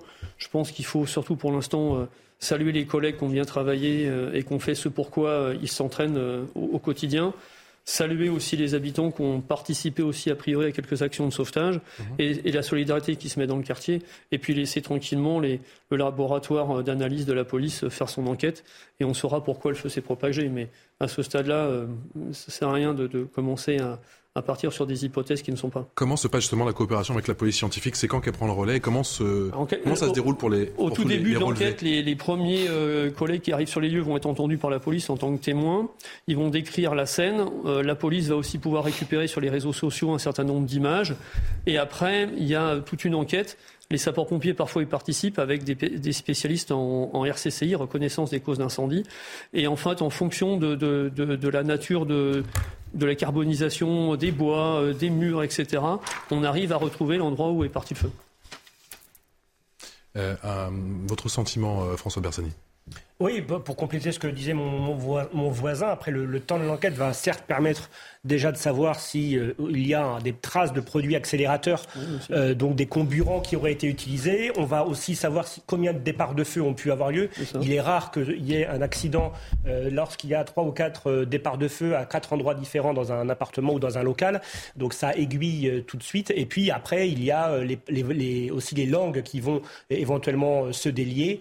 quand il y a de la vidéoprotection, quand on est dans des lieux publics, là on est dans un lieu privé qui est rarement sous vidéoprotection, mais après, c'est l'enquête, on va dire, classique. Mais l'enquête, elle commence à chaud, enfin à chaud, c'est un mauvais un terme utilisé à mauvais escient, mais en tout cas, elle commence dès la, constatation des faits euh, avec des prélèvements sur place faits par la police technique et scientifique sous le contrôle d'officiers de police judiciaire, sous le contrôle du procureur de la République, qui là, de toute façon, euh, on est sur une enquête pour recherche des causes de la mort, euh, et donc nos enquêteurs ont tout à fait la formation et sont tout à fait formés à traiter avec les pompiers et travailler comme experts sur ces feux avec un, là un un nombre de victimes très important. On parlait tout à l'heure du plan Novi.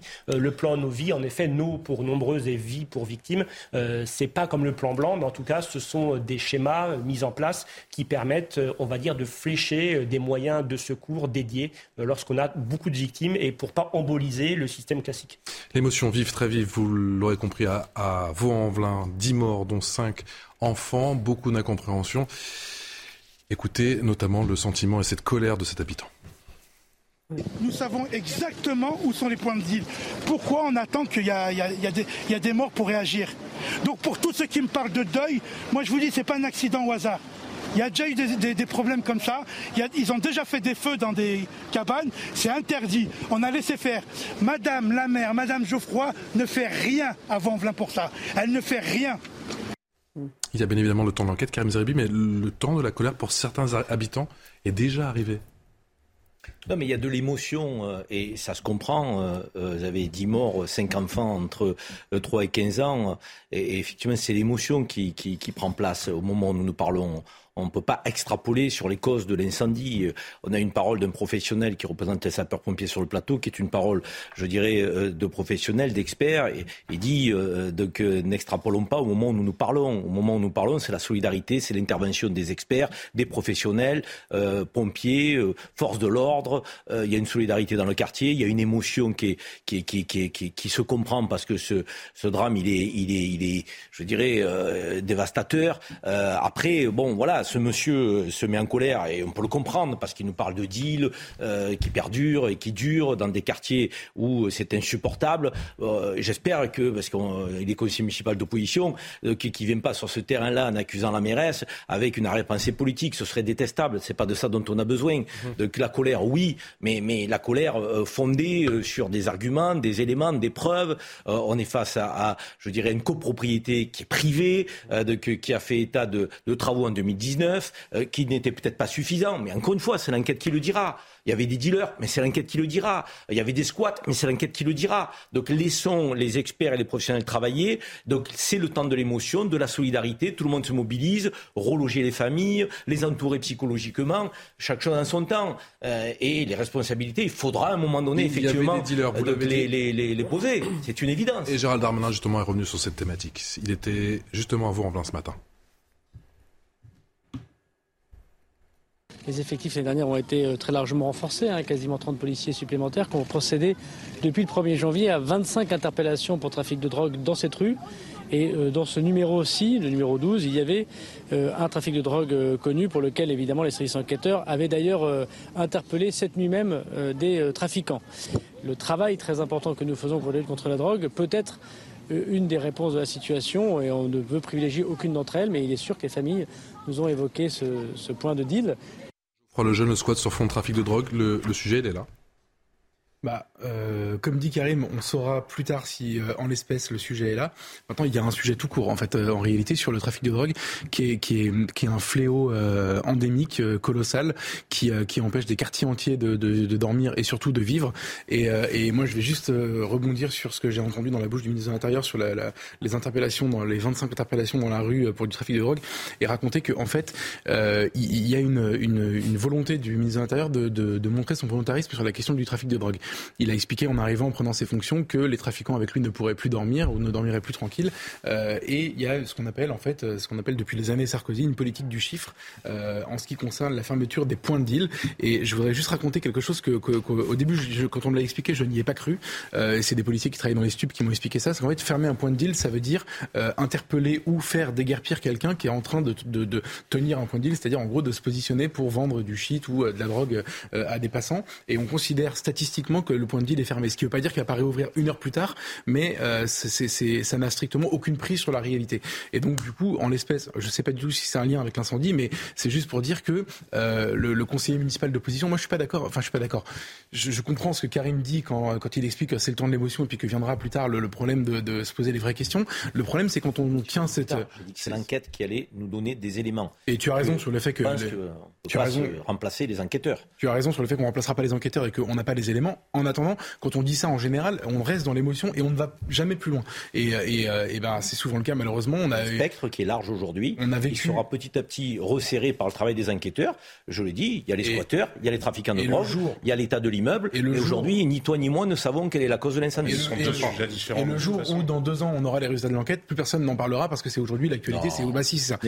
N'insulte pas, les enquêteurs. Le problème de l'émotion, on aura des éléments beaucoup plus. Jean-Sébastien Ferjou. Enfin, je veux dire, les deux ne sont pas. Peut-être y a-t-il un lien en l'espèce, mais on verra bien effectivement au moment de l'enquête. Mais on n'a pas besoin d'attendre les résultats de l'enquête pour constater qu'il y a un problème avec le trafic de drogue euh, en France.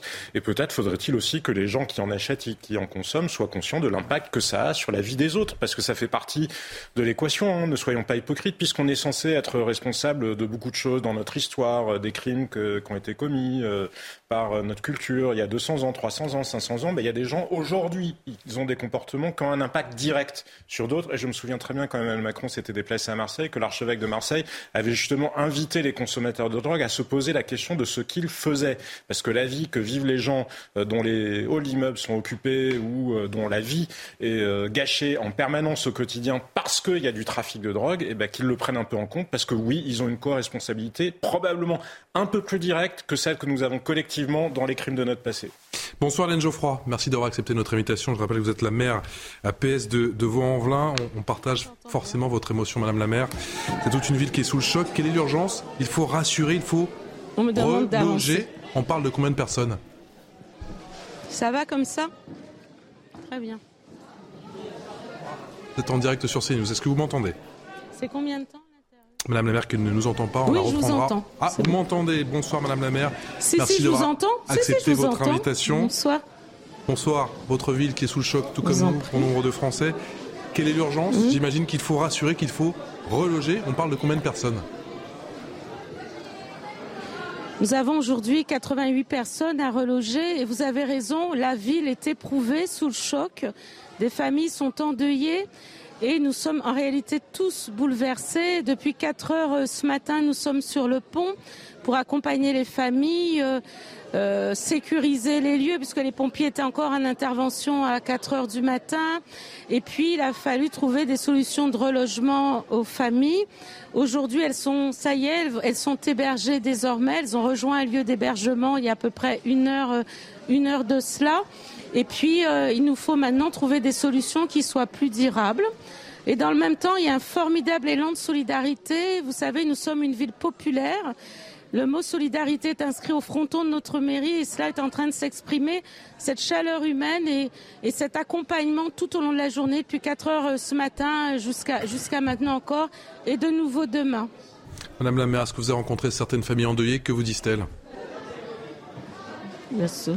Bien sûr, quand je les ai rencontrés, d'abord c'est le deuil et la peine. Vous savez, depuis 4h30 ce matin, je rencontre à la fois les familles, en tout cas qui sont les familles victimes, hein, puisque vous savez que euh, le procureur n'a pas encore euh, fini l'identification des corps, donc nous n'avons pas les noms en réalité euh, en ce moment des victimes, et nous avons en revanche des proches qui sont dans l'attente, puisque des parties des victimes sont hospitalisées et qui ne savent pas finalement où sont leurs proches et donc nous sommes aussi à côté de ces familles-là depuis ce matin pour essayer de les rassurer, en tout cas d'être avec elles parfois tout simplement.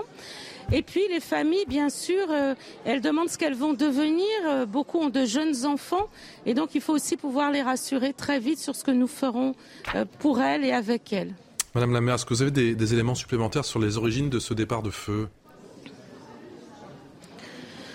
Non, euh, en ce moment, l'enquête, euh, l'enquête judiciaire est en cours. J'ai eu le procureur il y a peu qui me disait que les constatations étaient achevées. La police judiciaire a fini son travail euh, dans l'immeuble et qu'il n'avait pas encore les premiers éléments. Nous sommes évidemment en relation étroite et régulière. J'ai demandé que l'enquête soit diligentée le plus rapidement possible. J'ai eu cette assurance du ministre de l'Intérieur qui était là ce matin parce qu'effectivement, les familles mais plus que cela, les voisins, la ville entière a besoin de comprendre ce qui s'est passé, a besoin d'explications. Donc j'attends évidemment des services de l'État une mobilisation pleine et entière euh, pour mener l'enquête et puis aussi pour accompagner euh, dans le cadre du relogement. Hélène Geoffroy, on a entendu beaucoup de témoignages depuis ce matin, ces habitants de votre ville, ces habitants, bien évidemment, de cet euh, immeuble, beaucoup d'émotions, beaucoup d'incompréhension, de la, de la colère aussi, avec des habitants qui nous ont dit que rien n'est fait contre ces squats. Vous leur répondez quoi? Les habitants euh, savent bien la mobilisation qui est la nôtre, évidemment, sur, euh, sur la ville. C'est un quartier qui est en plein renouvellement urbain. Je rappelle que le Mat du Taureau, c'est une ZUP des années 70. J'ai obtenu en 2019 200 euh, millions d'euros pour essayer de refaire le quartier, 80 millions pour le refaire, essayer, seulement 80 millions pour refaire les logements. Mais vous voyez, il nous a fallu, nous sommes en 2022, les premiers travaux commencent à peine. Il faut absolument accélérer les procédures de la politique de la ville, c'est beaucoup trop long. Quand j'ai été élue, euh, c'était aussi avec l'engagement de pouvoir régler un certain nombre de problèmes de cadre de vie, de logement anciens. Donc j'ai obtenu les financements de l'État de la métropole de Lyon. Maintenant, il faut qu'on puisse passer à la phase opératoire. Et pour cela, il faut accélérer tout ce qui est administratif. Et puis, bien sûr, s'attaquer aux questions de cadre de vie, de sécurité, évidemment. Vous savez, j'ai multiplié par 5 ma police, par 7 ma police municipale, je l'ai armée, j'ai multiplié par 4 les caméras. Il faut une action toujours déterminée de l'État sur la question des trafics de stupéfiants. J'ai augmenté ma police municipale pour que la police nationale puisse se concentrer sur ces sujets de trafic de stupéfiants. Il y a eu des opérations, des interpellations, mais en réalité, on se rend compte que l'action doit être continue, déterminée, régulière et pas simplement par moment. Et donc, c'est ça l'enjeu aujourd'hui si nous voulons accompagner euh, et transformer la vie durablement des habitants. C'est être dans l'opération massive et continue, celle du logement, celle de la sécurité notamment. Et soyez assurés qu'en tout cas, je suis déterminée à continuer à demander et obtenir des engagements clairs de l'ensemble des acteurs euh, sur ce champ-là. Merci Hélène Geoffroy. Hélène Geoffroy, maire PS de, de Vaux-en-Velin, merci d'avoir pris ces quelques minutes pour, euh, pour euh, eh bien, nous donner ces toutes dernières informations après cet incendie mortel. Merci également à Marine Sabourin et à Olivier Madinier pour la réalisation de ce duplex. Je vous ai coupé. Cher Gabriel.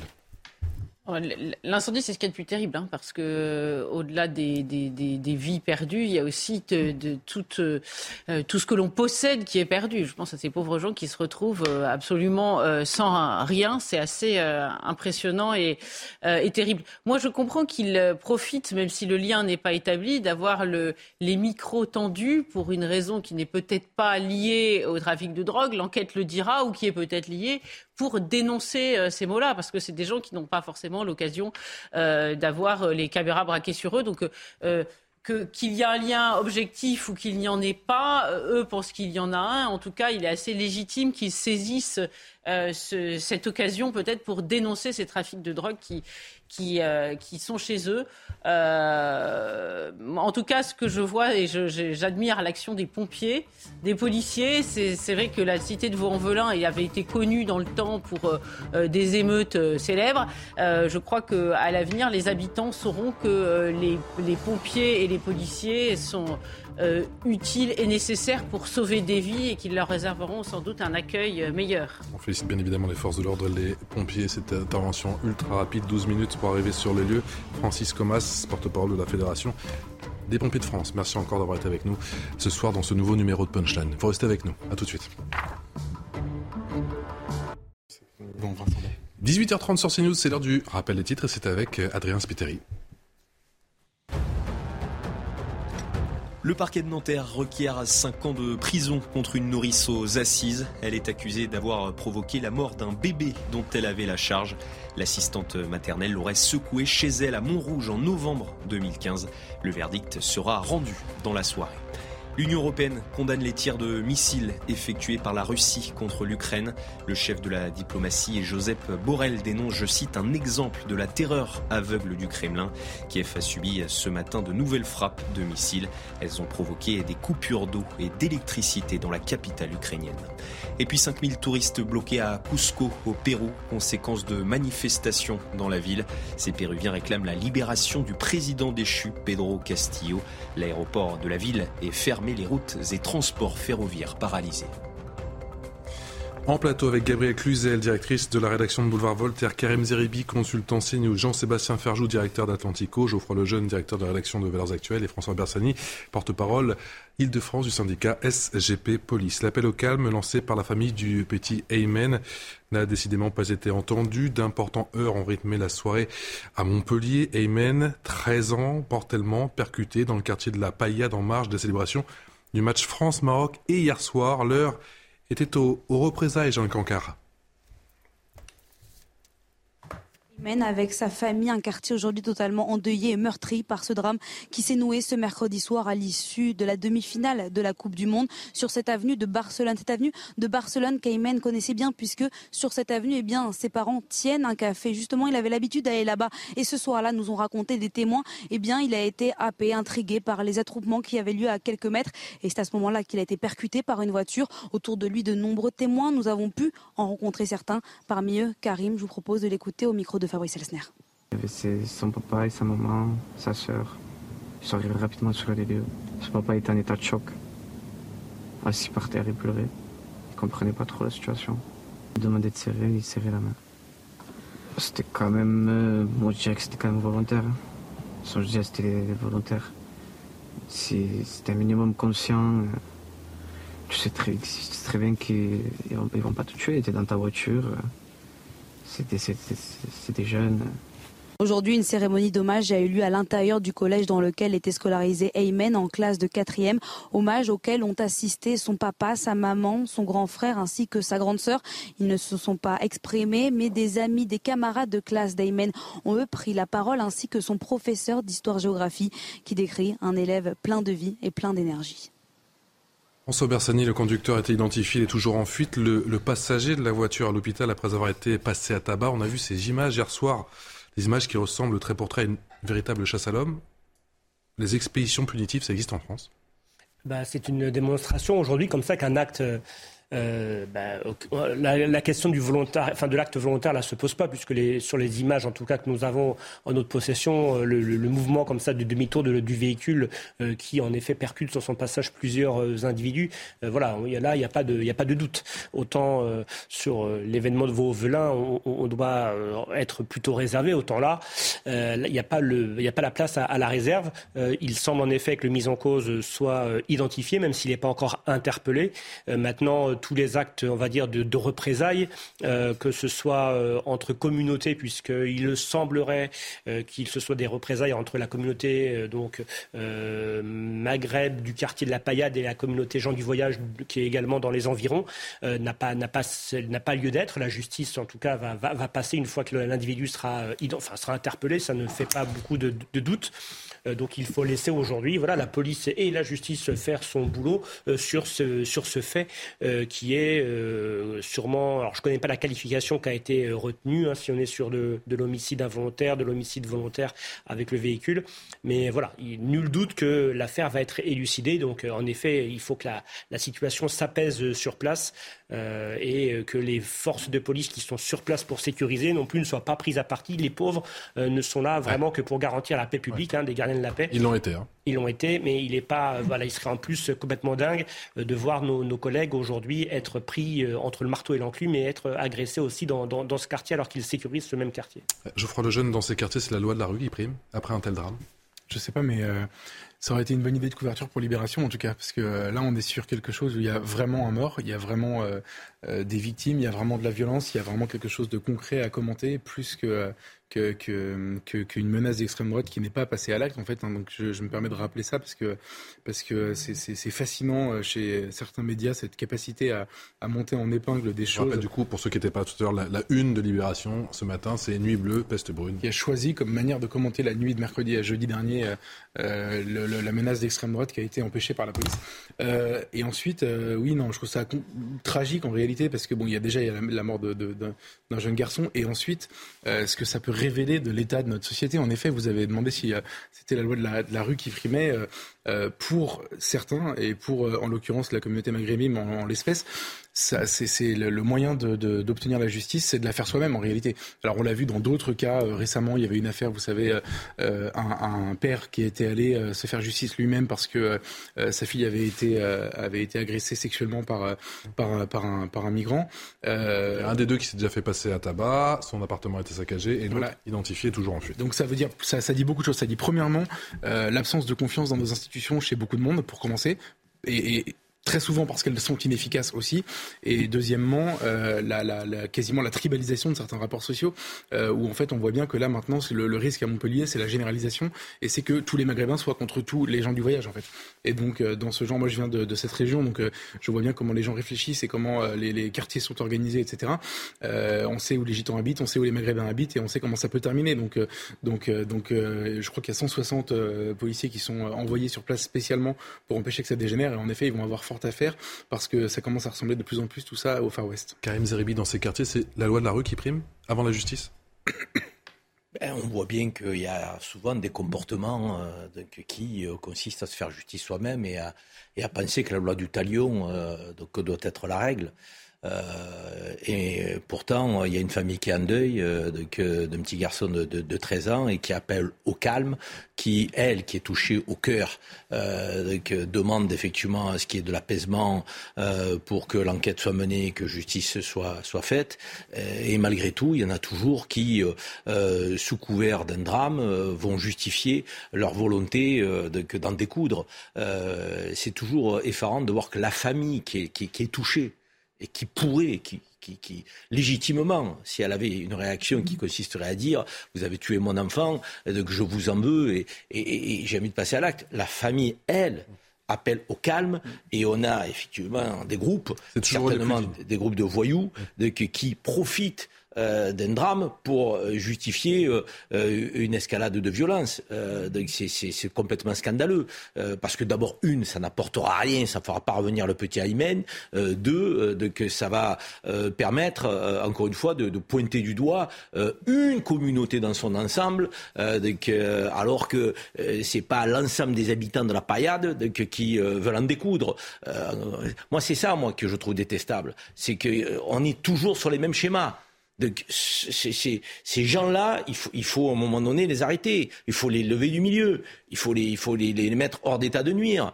Parce qu'ils font un mal fou. Alors, il y a un drame. C'est déjà suffisamment lourd euh, à supporter sur le plan émotionnel euh, de, pour pas en rajouter euh, et rajouter du drame au drame. Voilà, il y a une famille en deuil. Si on veut la respecter, cette famille, on se comporte dignement. Et c'est pas ce qui est fait là. On va écouter ce témoignage hein, de, de Karim au micro de Fabrice Elsner et de Jeanne Cancard, nos envoyés spéciaux. Euh, à la fin du match, il y a eu un regroupement de plusieurs personnes. On était tous posés. Il y a plusieurs voitures qui fêtaient la victoire de la France, dont la Citroën blanche, habitant du quartier aussi de la Paillade. Il, il klaxonnait, il narguait un peu. Il a commencé à se rapprocher autour de sa voiture, à tirer le drapeau. Il a sorti un pistolet à la vue de tout le monde. Les gens sont pris, ont pris de panique, ils sont partis en courant. Et de ce moment-là, il a, accéléré en faisant demi-tour, sans calculer ce qu'il y avait devant lui. Et trois personnes ont été euh, touchées, pas deux.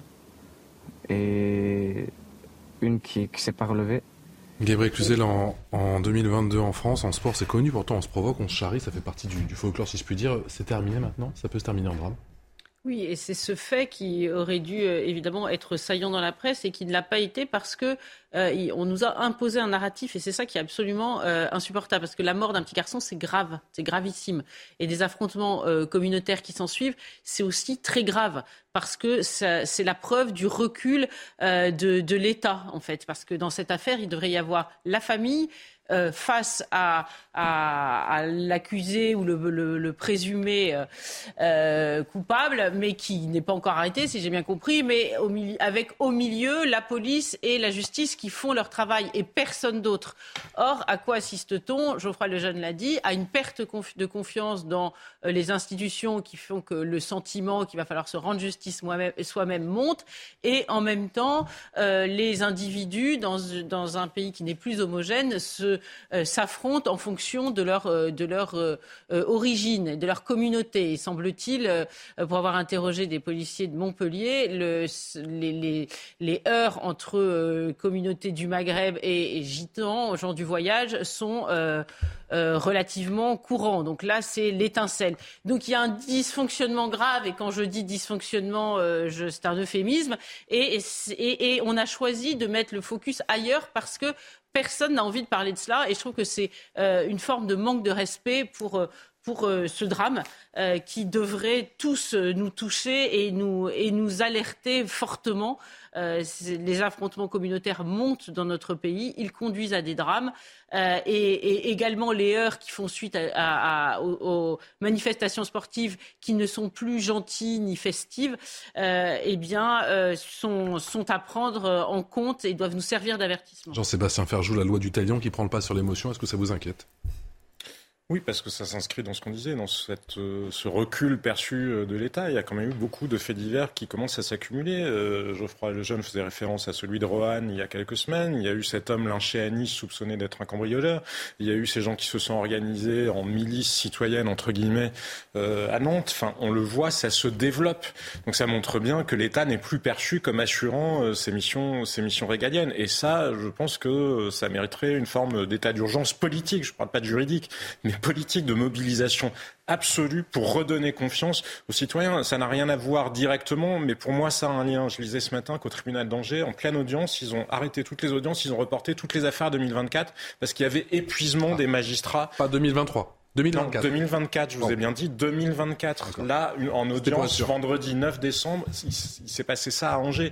Donc vous voyez bien que les gens, effectivement, quand ils sont confrontés, imagine, vous êtes une victime concernée par la personne qui était jugée euh, le fameux jour en question à Angers. Ben oui, vous avez l'impression que la justice ne fonctionne pas dans ce pays. Elle ne fonctionne pas juste parce que dans un certain nombre de cas, elle est laxiste ou qu'elle ne sait pas traiter les multirécidivistes. Elle ne fonctionne pas non plus parce qu'elle se produit dans un temps infini. Maintenant, une fois qu'on a dit ça, il y a autre chose sur la violence, probablement quelque chose qui relève d'une forme de nihilisme. Nous sommes une société qui peine à donner du sens et ça devient la violence pour la violence. Karim Zeribi soulignait à juste titre. La famille, elle, du jeune Ayman, s'était montrée extrêmement digne. Donc si la famille est capable de se montrer extrêmement digne, qui sont ces gens qui veulent aller venger quelque chose, une cause qui n'est même pas la leur. C'est bien parce que précisément, ils cherchent autre chose, au-delà de la communautarisation qui est réelle aussi euh, dans le pays. Et je comprends le souci qui était exprimé par Karim, mais finalement, tout le monde devrait l'entendre. Il est aussi absurde d'imaginer que tous les gens de droite auraient des pulsions d'extrême droite et de ratonnade que d'imaginer que tous les Maghrébins euh, auraient des pulsions de vouloir aller se venger dans des cas comme ça. Et essayons de raison garder précisément, parce que souvent, ces mauvais procès-là sont faits aussi bien d'un côté que de l'autre. On en vient à présent cette nouvelle évacuation d'un camp de migrants à Paris, boulevard de la Chapelle dans le 18e arrondissement de la capitale. Euh, bonsoir Maurice Boucaud du service police-justice de CNews. en tout, 771 hommes isolés ont été pris en charge par les services de l'État. Hein. D'après le communiqué de la PRIF, c'est la préfecture de la région euh, Paris-Île-de-France. Oui, euh, tout à fait. Hein. Alors en fait, ça s'est passé entre 7h40 du matin et 10h30 dans le secteur de la Porte de la Chapelle, effectivement. Vous l'avez dit, 771 migrants ont été pris en charge. C'était essentiellement des hommes euh, d'origine afghane, des hommes seuls. Mais il y a aussi quelques familles euh, avant cela qui avaient été pris en charge. Euh, ça, ça, représente 60 personnes par des associations. Et donc concernant ces 770 hommes, principalement des hommes afghans, comme je disais, 23 bus ont été chargés donc de les dispatcher. Alors, vous en avez une centaine qui sont restés à Paris dans des foyers, une autre centaine environ hein, qui sont allés en région parisienne. Mais on l'a, déjà dit euh, sur CNews, le problème aussi, c'est que euh, les foyers, les hébergements euh, sont saturés en Ile-de-France et on est obligé, enfin les, pouvoirs publics sont obligés de les répartir partout en France. Ça avait d'ailleurs été l'occasion d'un débat.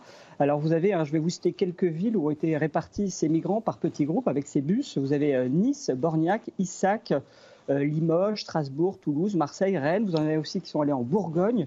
Euh, d'autres qui sont allés en Vendée. Et donc, voilà, l'idée, c'était de, désengorger euh, la chapelle où ils se concentrent et les répartir partout ailleurs en France. Alors, ils sont dans des foyers, euh, souvent, parfois, enfin, ils repartent et ils retournent à Paris où ils espèrent toujours un avenir meilleur. Merci à Maurice Amaury Boucaud du service police-justice de CNews. Euh, à François Bersani, Tarbes, Rodez, aussi de quelques villes, Nice, Strasbourg, Lyon, Limoges, Saint-Prix, Clermont-Ferrand, Aurillac, Vitry-sur-Seine, Sarcelles, Gennevilliers, Port-Marly ou encore Bussy-Saint-Jean. C'est déjà la troisième fois en, l'espace euh, d'un mois euh, qu'il y a cette évacuation boulevard de la Chapelle. On relocalise à défaut de trouver une véritable solution?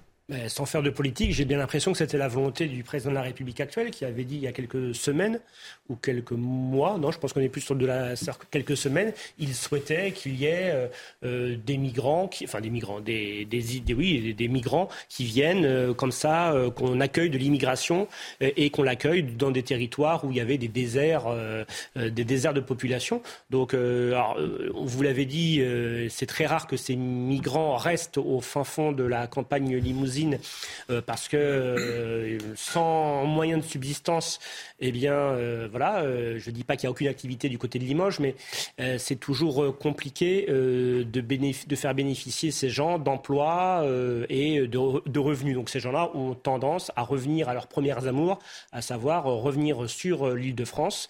Et puis, c'est toujours pareil, tant qu'il y a l'attrait de l'Angleterre, j'ai envie de vous dire que quand vous êtes à Limoges ou quand vous êtes en Bourgogne, vous êtes un peu loin de la Manche. L'idée, c'est toujours d'aller vers la région parisienne pour après revenir près de la Manche et franchir, et franchir euh, la Manche. Geoffroy Lejeune, la reformation du camp, c'est qu'une question de temps. Boulevard de la Chapelle oui, euh, souvenez-vous, euh, c'est assez peu comparable, mais quand euh, la colline du Crac a été évacuée, il y a de ça à peu près deux mois, on nous a expliqué qu'on avait réglé un problème et elle a été reconstituée la semaine dernière. Donc, il faut s'habituer, en effet, à ce que ces déclarations ne valent rien.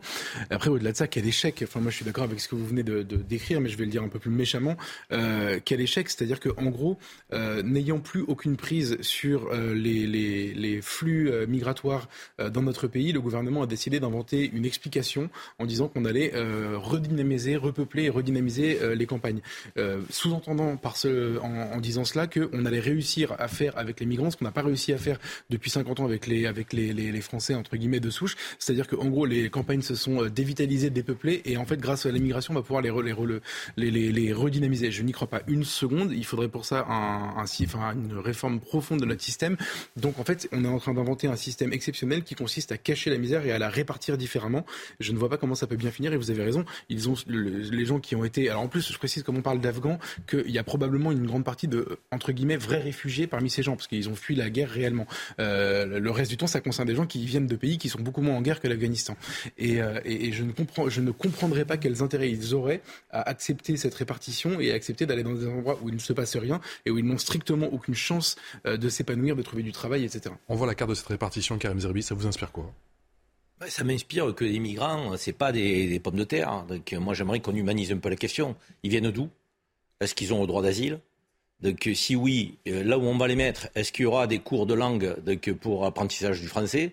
Moi, je veux bien qu'on positionne des gens ici ou là. Je veux dire, s'ils maîtrisent pas notre langue, euh, si euh, ont 110 euros par mois, ce qui est euh, la, location allouée pour un migrant seul, sans avoir le droit de travailler, parce que souvent ils n'ont pas le droit de travailler. Je veux dire, il faut qu'on soit cohérent. Si on les garde sur notre sol parce qu'ils relèvent du droit d'asile, donnons-nous euh, toutes les chances de les voir s'intégrer ces gens-là.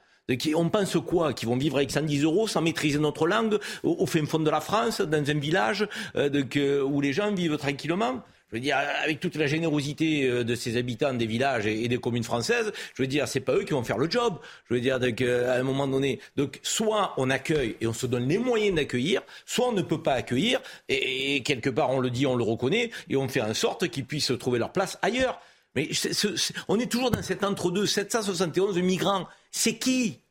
C'est pas des animaux. C'est, je veux dire, à un moment donné, c'est des Afghans qui ils fuient la guerre, ils fuient la famine. C'est des Érythréens. Euh, c'est des, c'est quoi? C'est des Maghrébins qui, qui, qui fuient leur pays alors qui, qui n'est pas en guerre et donc du coup ils n'ont pas le droit d'asile. C'est quoi? Je veux dire, de parlons de ces êtres humains. Et qu'est-ce que derrière il se passe? On a 900 heures d'apprentissage de la langue en Allemagne, donc quand on accueille quelqu'un qui aurait du droit d'asile. On a 300 heures chez nous. Je vais dire à un moment donné. Non, mais la, la, la, France, elle est en train d'organiser son, son impéritie, c'est tout. Elle, elle dispatche en espérant que ça se verra pas trop. Alors maintenant, c'est les campagnes pour lesquelles ça va être double peine. Jusqu'à présent, ils étaient préservés des mots liés euh, à l'immigration parce qu'ils n'avaient pas de train, ils n'avaient pas de service public, c'était difficile de, on les connaissait pas du reste, toutes ces petites villes. Euh, mais euh, comment voulez-vous que les Ruténois, pour parler de Rodez par exemple dans l'Aveyron, accueillent, vous l'avez cité, cette ville accueille des Afghans? Comment voulez-vous que culturellement le, ça, se passe bien? Quel est le regard de ces Afghans sur les femmes par exemple, pour citer euh, une question qui me tient à cœur. Comment vous, croyez vraiment que c'est des, euh, euh, lecteurs de, Marlène Schiappa qui est de Caroline de Haas et qui savent tout de MeToo quand vous avez vécu dans un pays qui considère que le témoignage d'une femme vaut la moitié de celui d'un homme, etc., etc. Donc c'est absolument irénique. Par ailleurs, ce n'est pas parce qu'ils fuient la guerre que ce sont tous des enfants de cœur ou que parce qu'ils fuient le régime en place, parce qu'on sait par exemple qu'en Afghanistan, il y a des rivalités entre euh, les talibans et euh, Daesh. Donc, euh, ce n'est pas parce qu'on fuit un gouvernement qu'on est pour autant doux comme l'agneau. Donc, c'est complètement et absolument délirant. Donc, moi, ce que je ne comprends pas, c'est qu'il y a des pays qui se portent très bien très bien, qui sont culturellement plus proches. D'ailleurs, on a, euh, dit qu'il y avait une solidarité de ces pays-là à l'occasion du foot. Euh, eh bien, le Qatar, il va très bien ce pays. On fait même des, le mondial là-bas, il est riche il se porte bien, il est culturellement plus proche de l'Afghanistan euh, sur le plan religieux. Pourquoi Emmanuel Macron n'a pas demandé, puisqu'il y était là dimanche dernier et qu'il y retourne dimanche prochain, d'accueillir ces 700 euh, euh, Afghans qui seront beaucoup mieux, ils ne seront pas choqués par nos mœurs. Des Afghans qui ont eu une culture extrêmement différente, un creuset culturel extrêmement différent, sont choqués par nos mœurs. Alors il vaut mieux qu'ils aillent au Qatar. 50 secondes. Jean-Sébastien. Ben, cela dit, je comprends ce que dit Gabriel. Effectivement, on peut se poser la question parfois pourquoi un certain nombre de pays du monde arabo-musulman, en tout cas de la péninsule arabique, n'accueillent pas plus de gens. En Iran, il y a quand même plus de 2 millions de réfugiés euh, afghans. Maintenant, là où je rejoins totalement Gabriel, il y avait un reportage dans Marianne cette semaine qui montrait que parmi les réfugiés afghans, certains étaient avaient eux-mêmes été talibans. Simplement, ils en ont marre de la guerre. Donc, effectivement, on doit absolument préserver le droit d'asile. On ne doit pas être naïf pour autant mais 90% des réfugiés africains restent en Afrique. Faut le rappeler. Et rappelons aussi que la solidarité régionale, elle existe. Sur l'escale à Toulon des mineurs d'un non-compagnie, aucun mineur d'un non-compagnie qui avait été euh, abrité à Toulon n'a voulu rester à Toulon et euh, sont remontés vers l'île de France. Donc on verra avec ces majeurs-là. Merci infiniment à tous les cinq. C'est la fin de ce punchline. Tout de suite, ça se dispute avec Elliot Deval. Vous passez une excellente soirée en notre compagnie. Merci.